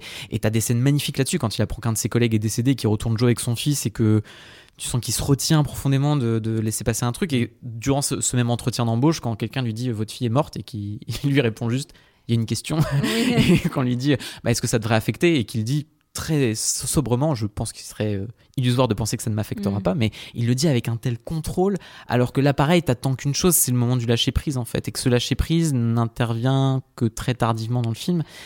Et je trouve ça, mais d'une beauté euh, assez ah- ahurissante. Et il y a, il y a un plan. En fait, je me suis même surpris à me dire la précision de Chazelle dans sa mise en scène, elle se ressent dès la première séquence en fait. Mm. Donc, T'as ce truc où il tente un vol, mais avec un, un- un- une sorte enfin, de, de jet qui peut aller dans l'atmosphère, enfin au-dessus de l'atmosphère, et qu'il a, il peine à redescendre. Et t'as ce plan magnifique qui le révèle en fait, où tu- t'as, t'as eu le tremblement, donc t'as surtout son corps, ses mains. À ce moment-là, t'as peu son visage à, à cause du casque et des reflets dedans. Et soudainement, il voit la Terre, il voit le, le, le le reflet de la Terre qui se met pile sur ses yeux en fait. Et t'as déjà tout qui est dit à ce moment-là. Et en fait, c'est aussi un film qui va jouer vraiment sur ses gestes, sur son regard à lui. Et il le fait, je trouve, enfin, il l'aborde. euh, Là aussi, le film repose totalement sur sa performance à lui, mais parce que vraiment, il est le cœur émotionnel du film et que Chazelle l'aborde de la manière la plus pure et le laisse parler lui par sa caméra. Je trouve ça vraiment d'une beauté ahurissante. Mais tu parlais de lâcher prise, tu vois, et je pense que c'est vraiment justement cette idée de lâcher prise que traduit cette première séquence et ce moment, cette espèce de rebond, ce, ce moment suspendu. Et c'est aussi, en fait, c'est vraiment l'histoire d'un mec qui est tellement asocial et tellement secret qu'en fait, il a besoin d'aller sur la lune pour réussir à exprimer ses sentiments et justement à lâcher prise, même physiquement, ce qu'il fait avec le bracelet, tu vois. C'est, ouais. C'est très beau. Et pourtant, c'est marrant parce que l'opposé, enfin, du coup, on parlait de ce lâcher prise qui est progressif, et- mais entre Song to Song et euh, First Man, il y a cet entre-deux qui d'ailleurs semble être presque l'antithèse parce que là, c'est le film du contrôle absolu de l'image et de la performance qui est Blade Runner 2049. Voilà, ouais, donc sorti en 2017, réalisé par Denis Villeneuve, hein, qui depuis bah, est connu pour Dune, mais qui euh, avant avait fait Prisoners, euh, Incendie encore avant. Euh, Et Sicario. son meilleur film, on ne Sicario. le dira jamais. C'est Sicario, mais bref. Moi, j'aime beaucoup ce Blade Runner en tout cas, mais euh, donc voilà, qui est une suite euh, du, du Blade Runner avec Harrison Ford euh, de, de Ridley Scott, Euh, sachant que bah, ça fait longtemps qu'une suite à Blade Runner était dans les cartons, au moins depuis euh, 99. Euh, C'était au départ, il y avait un projet d'adaptation des romans qui avaient été écrits par euh, l'auteur de science-fiction euh, K.W. Jeter, qui lui avait écrit des romans d'après le film. Et du coup, il y a des films qui devaient se faire d'après les romans qui avaient été tirés du film. Enfin bon, bref. Euh, et ensuite, il y a aussi une- un projet de, de, de série de courts-métrages par euh, Ridley et Tony Scott. Je crois qu'ils l'ont fait, ça. Ah bon? Ah non, euh, pas avec Tony Scott, mais euh, ils ont fait plusieurs petites euh, courts-métrages, Ah oui, on va dire. Ah, vignettes pour- d'accord. Avant la sortie du Voilà, film. c'est ouais. ça, avant la sortie. du animation film, et ouais, comme c'est- ça, ouais, ouais. C'est pas ouf. En 2011, il y a même euh, le projet devait même euh, potentiellement être réalisé par Christopher Nolan. euh, Oh my god, heureusement qu'il l'a pas fait. avant, Oh my que, God. avant que Ridley Scott finalement dise non, c'est mon film, je réalise, voilà. Euh, et, euh, et donc en 2011, Ridley Scott dit que ce sera bien une suite au premier. Euh, et en 2015, finalement, c'est Denis Villeneuve qui est confirmé dans le rôle du réalisateur parce que malheureusement, Ridley Scott doit choisir entre Blade Runner et Alien Covenant et il choisit de faire Alien Covenant. Heureusement, il a décidé Ah là là. de détruire les aliens plutôt que de détruire Blade Runner. Ouais, on a envie de dire. Bravo à lui. Et bon. Mais c'est aussi la preuve qu'il est vraiment temps d'aller en EHPAD, Ridley. Là. C'est Oh non, non, plus non. possible. on, hein. on va pas parler de Ridley Scott aujourd'hui. mais- Et, euh, et pour le rôle principal, donc euh, Ryan Gosling accepte, donc il est choisi, il accepte parce que euh, parce que Denis Villeneuve et parce que le chef-op aussi, Roger Dickens, euh, qui est un grand chef-op euh, américain, donc Les Évadés, The Big Lebowski, Le Village, Skyfall, mais un nombre incalculable de grands films. Et, et voilà, le film n'a pas été un succès fou du tout d'ailleurs.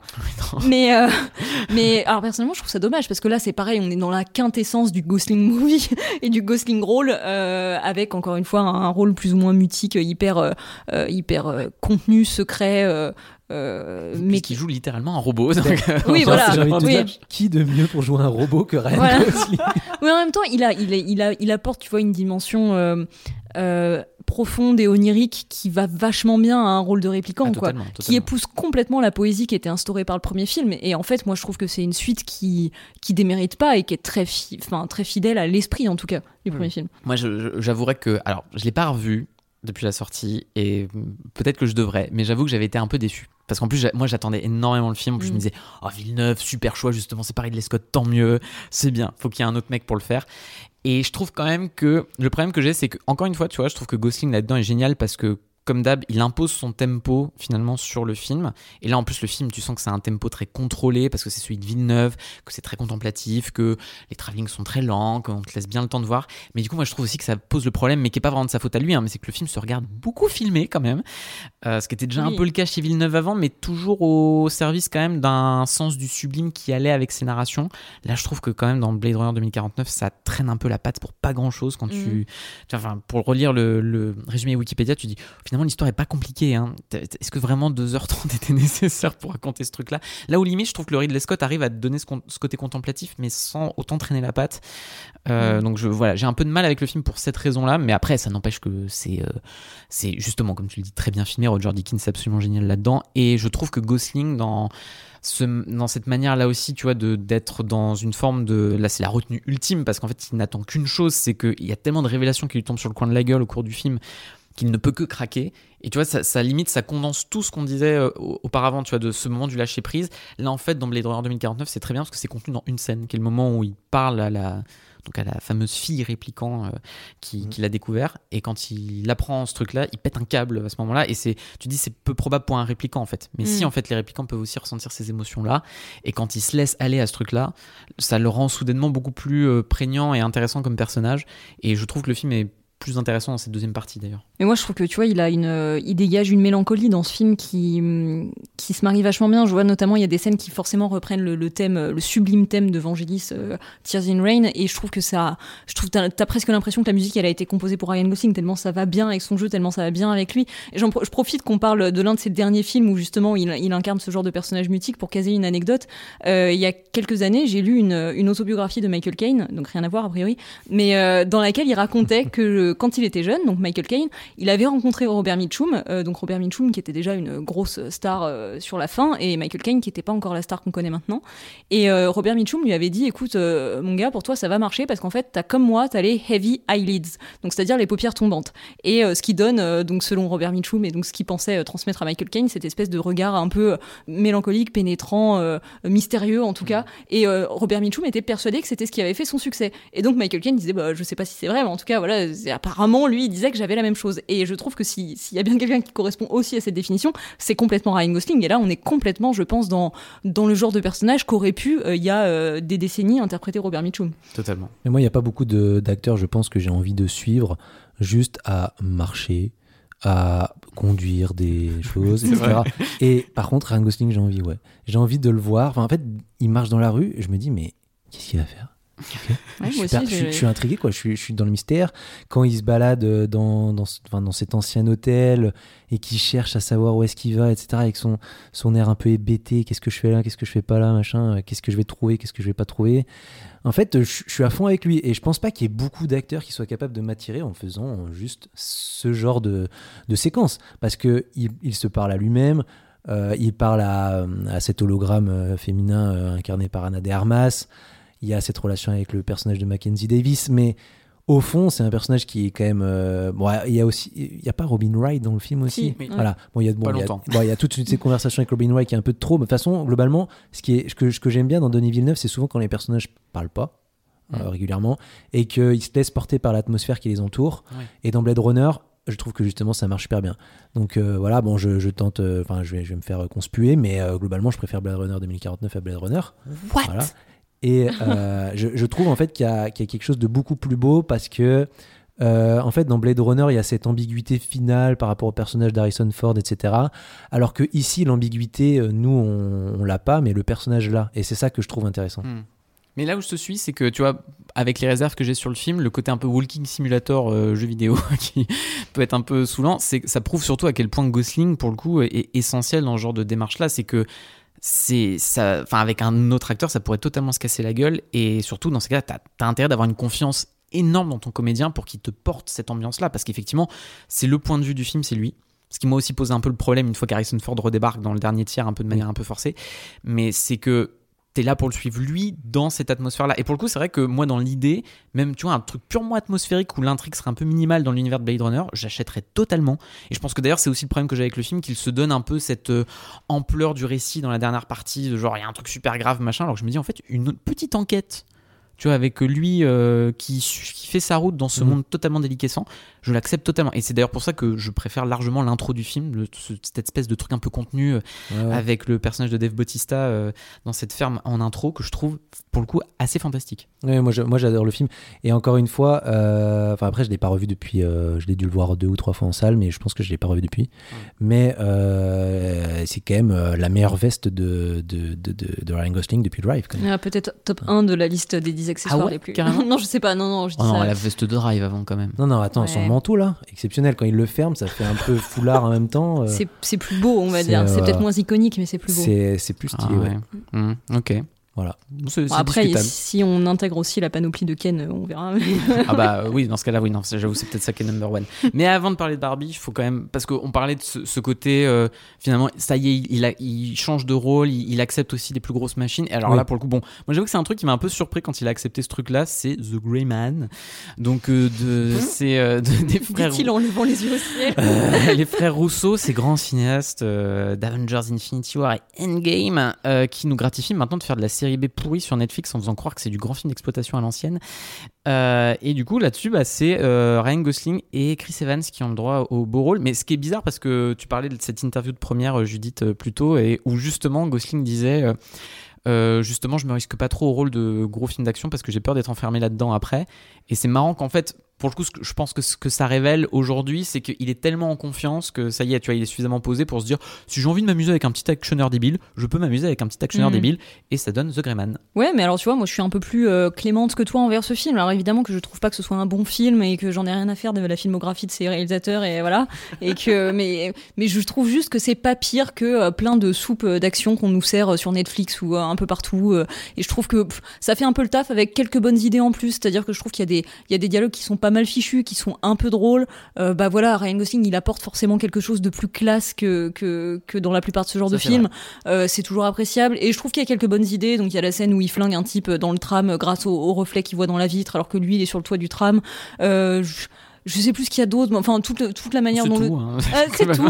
non mais ah si, je trouve que la baston aussi parmi les, les feux d'artifice qui éclatent aussi, alors complètement irréaliste parce que les mecs se parlent alors qu'il y a des centaines de feux voilà, d'artifice on qui on explosent comprend autour rien. d'eux. Qu'est-ce que c'est que cette histoire C'est le début, ça. Voilà, mais je me dis, ah, les mecs, euh, ils ont une idée esthétique un peu, un peu faux folle. Ils, ils- C'est surtout Mais- qu'on voit rien parce qu'en fait ils se battent là-dedans, mais du coup, comme t'as Ouais. des CGI partout au-dessus, tu fais Ah bah super, il y a une chorégraphie martiale, mais je ne vois rien. Et c'est souvent le cas des frères Rousseau qui Mais- filment tout dans le noir ou en cam moche, donc tu vois rien. Mais tu sens que les frères Rousseau, en fait, au-delà, enfin, moi je, je suis pas fan de, de The Grey Man, mais je trouve que en fait c'est la capacité des frères, enfin on n'est pas là pour parler des frères Rousseau, mais c'est la capacité des frères Rousseau à faire un film en réfléchissant à ce que le public veut, Mm. mais sans réfléchir à faire un bon film. C'est juste, viens on va mettre cette, mais regarde cette séquence, elle est spectaculaire. Ah viens on mettrait pas ça aussi. Putain mais le public va adorer ça parce qu'en fait ça ressemble un peu à ce qui a été fait il y a pas longtemps dans tel film ou tel machin.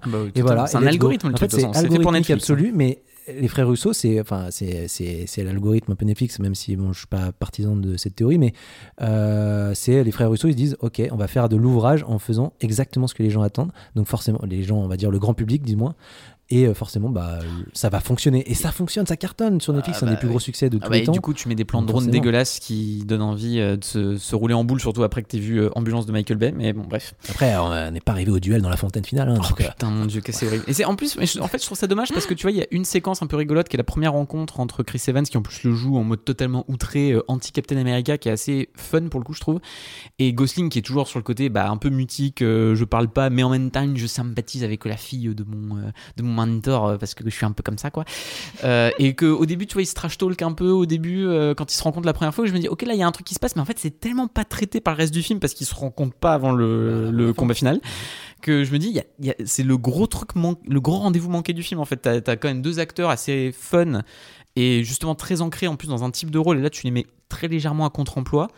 Euh, c'est intéressant, faisant quelque chose et en fait non. Et je trouve ça pour le coup dommage avec tout ce qu'on disait aussi sur le rapport pour le coup à, de Ryan Gosling à cette masculinité là. Que bon, ça sera contrasté par Barbie après, mais de revenir à un truc vraiment pour le coup de refaire un actionneur des 80s euh, un peu mascu bêta euh, bas du front, tu vois. Et en plus de te faire croire, ça c'est le problème de Netflix et des frères Rousseau, mais de te faire croire que ça réinvente la roue alors tu fais, en fait Ah. non, tu fais juste exactement comme avant mais avec des CGI euh, à la place des, effets pratiques moches, mais c'est la même chose en fait. Bah oui, mais bon après c'est encore une fois c'est Ryan Gosling qui se dit euh, bon bah depuis 2010 2018 First Man. Donc euh, bah j'ai fait quoi? J'ai rien fait. Bon let's go je vais faire un film pour m'amuser. J'ai fait une pause il y a eu le Covid. Bah pourquoi pas m'amuser avec un gros actionneur? Ça me permet de me remontrer avant de faire le film que j'ai vraiment envie de faire euh, Mm. qui est Barbie et puis voilà quoi Et justement, bah alors Barbie, bon, on a un peu introduit là-dessus, et bon, c'est un peu le sujet aussi qui amène. euh, bon, on, on sait déjà, parce qu'on en a déjà parlé, mais finalement qu'on a des avis un peu divergents sur Barbie. Moi, j'aime beaucoup. Toi, Judith, un peu moins. Je déteste, voilà. mais, euh, mais et notamment, enfin, c'était intéressant parce que toi, tu formulais que le problème, enfin, la qualité principale du film, mais aussi son plus gros problème, c'est justement Ryan Gosling. Oui, en fait, c'est vraiment que je trouve que lui, Ryan Gosling, en tant qu'acteur, évidemment qu'il est excellent dans son rôle et évidemment que s- il était fait pour ça et qu'il apporte énormément au film. Et comme à chaque fois qu'il est dans un film, il apporte énormément. Là, il est très drôle, il est, enfin, il est top, enfin, qu'il- qu'il- il, il est génial. C'est juste que le problème, c'est que son personnage vampirise le film et que même quand t'as un acteur excellent comme ça et que tu peux avoir l'impression que tu peux pas le sous-employer, enfin le suremployer parce qu'il est génial et qu'il apporte forcément, bah en fait il faut au bout d'un moment que tu penses aussi ton film en fonction de bah, d'un certain équilibre et que tu le penses vis-à-vis de ça. Si t'as un gros apport euh, d'un côté, bah il faut que tu fasses attention à ce que t'en aies aussi de l'autre côté pour pas que ça pour pas que ça tangue quoi. Et en fait euh, bah là c'est le problème. Donc je trouve de toute manière qu'il y a énormément de problèmes à ce film et au message qu'il essaye de faire passer. Mais euh, Greta Gerwig a bien dit que les scènes qu'elle avait préféré faire c'était les scènes de Ken, que c'était ça qui l'amusait le plus, notamment le numéro musical. Mais désolé, en fait, ça se ressent. Alors que euh, la promo et toutes les interviews justement qu'elle nous, qu'elle nous sortait avant, c'était euh, c'est un film féministe, c'est un film sur Barbie. euh, Barbie, c'est un peu la déesse pour Ken et tout machin. Résultat, le film, c'est sur le caprice de Ken et Ken, il est marrant et Barbie à côté, elle est toute lisse. Ken, il a un numéro musical, Barbie, elle en a pas. Et que bah, au final, oui, c'est marrant parce que c'est Ryan Gosling, mais en fait, ça pète quand même complètement l'équilibre du film, quoi. Non, je, vois ce que tu veux dire là-dessus. En même temps, moi, je trouve que là où Garwig est intelligente, c'est que je pense que le film est, enfin, un peu ce sujet-là aussi de se dire finalement ce, problème de ce patriarcat euh, que, Ken veut remettre en avant dans Barbieland et euh, du patriarcat en général, c'est aussi que Barbie ne peut s'émanciper en tant aussi que qu'archétype de femme que si Ken lui s'émancipe de l'archétype d'homme dans lequel on l'a auquel on l'a réduit aussi. Donc euh, finalement l'un ne va pas sans l'autre.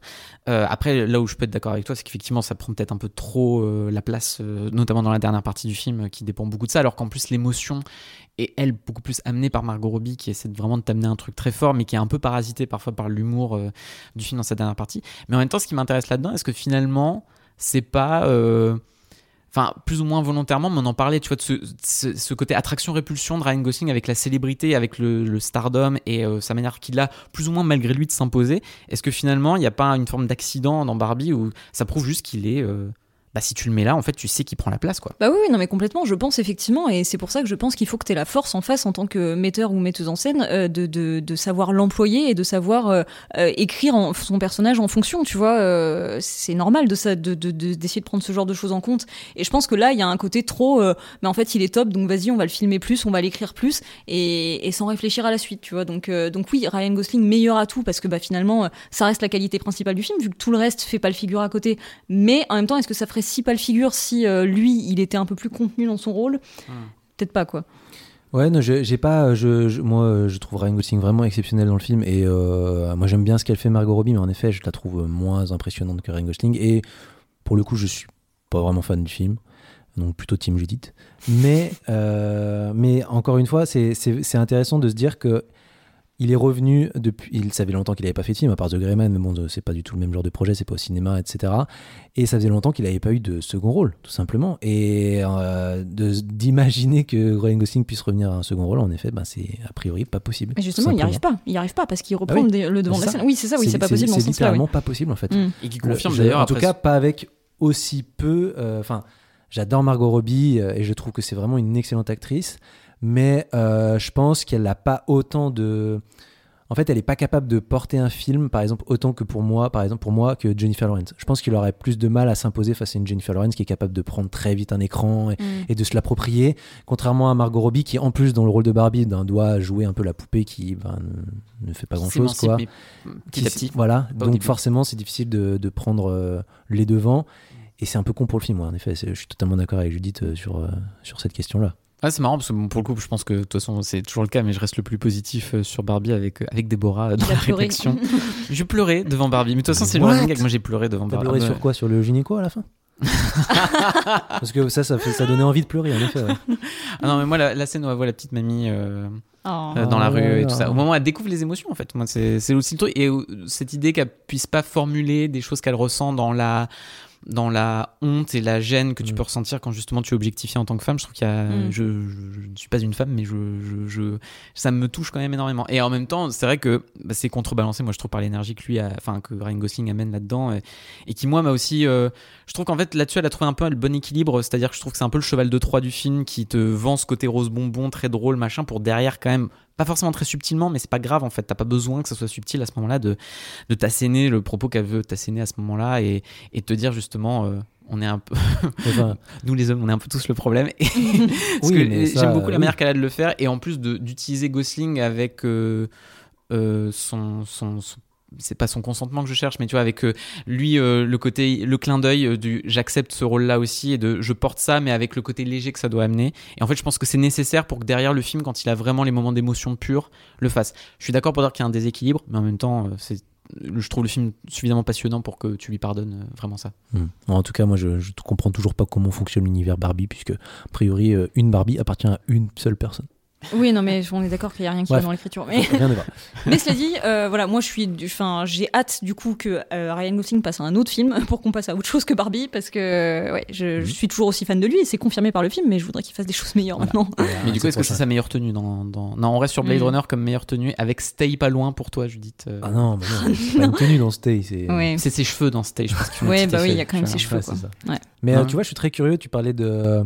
C'est dans quel film tu disais qu'il jouait. euh, il était une sorte de loup-garou, je sais plus. Dans Drive Voilà, dans Drive. Bah, son prochain rôle, c'est a priori The Wolfman pour Derek St. France. Donc, euh, Mmh. Ah. Très bien. Il va encore nous sortir le coup du conte de fées. Bon, en tout cas, ça fait euh, plein d'idées d'articles et, et, euh, c'est trop cool qu'on ait exploré tout ça. Mais je me dis surtout que ça ferait un super sujet de podcast euh, le jour où bah, Écran Large se décidera potentiellement d'en faire un. Et si un jour on fait bah, ce podcast, il faudra rappeler aux auditeurs de s'abonner, de le partager, de mettre 5 étoiles sur leur appli d'écoute et euh, de mettre un commentaire aussi s'ils le veulent bien. Et on pourra au passage remercier les gens de nous soutenir parce que ça reste le plus important. Ah oui, tout à fait. Je vous ai compris.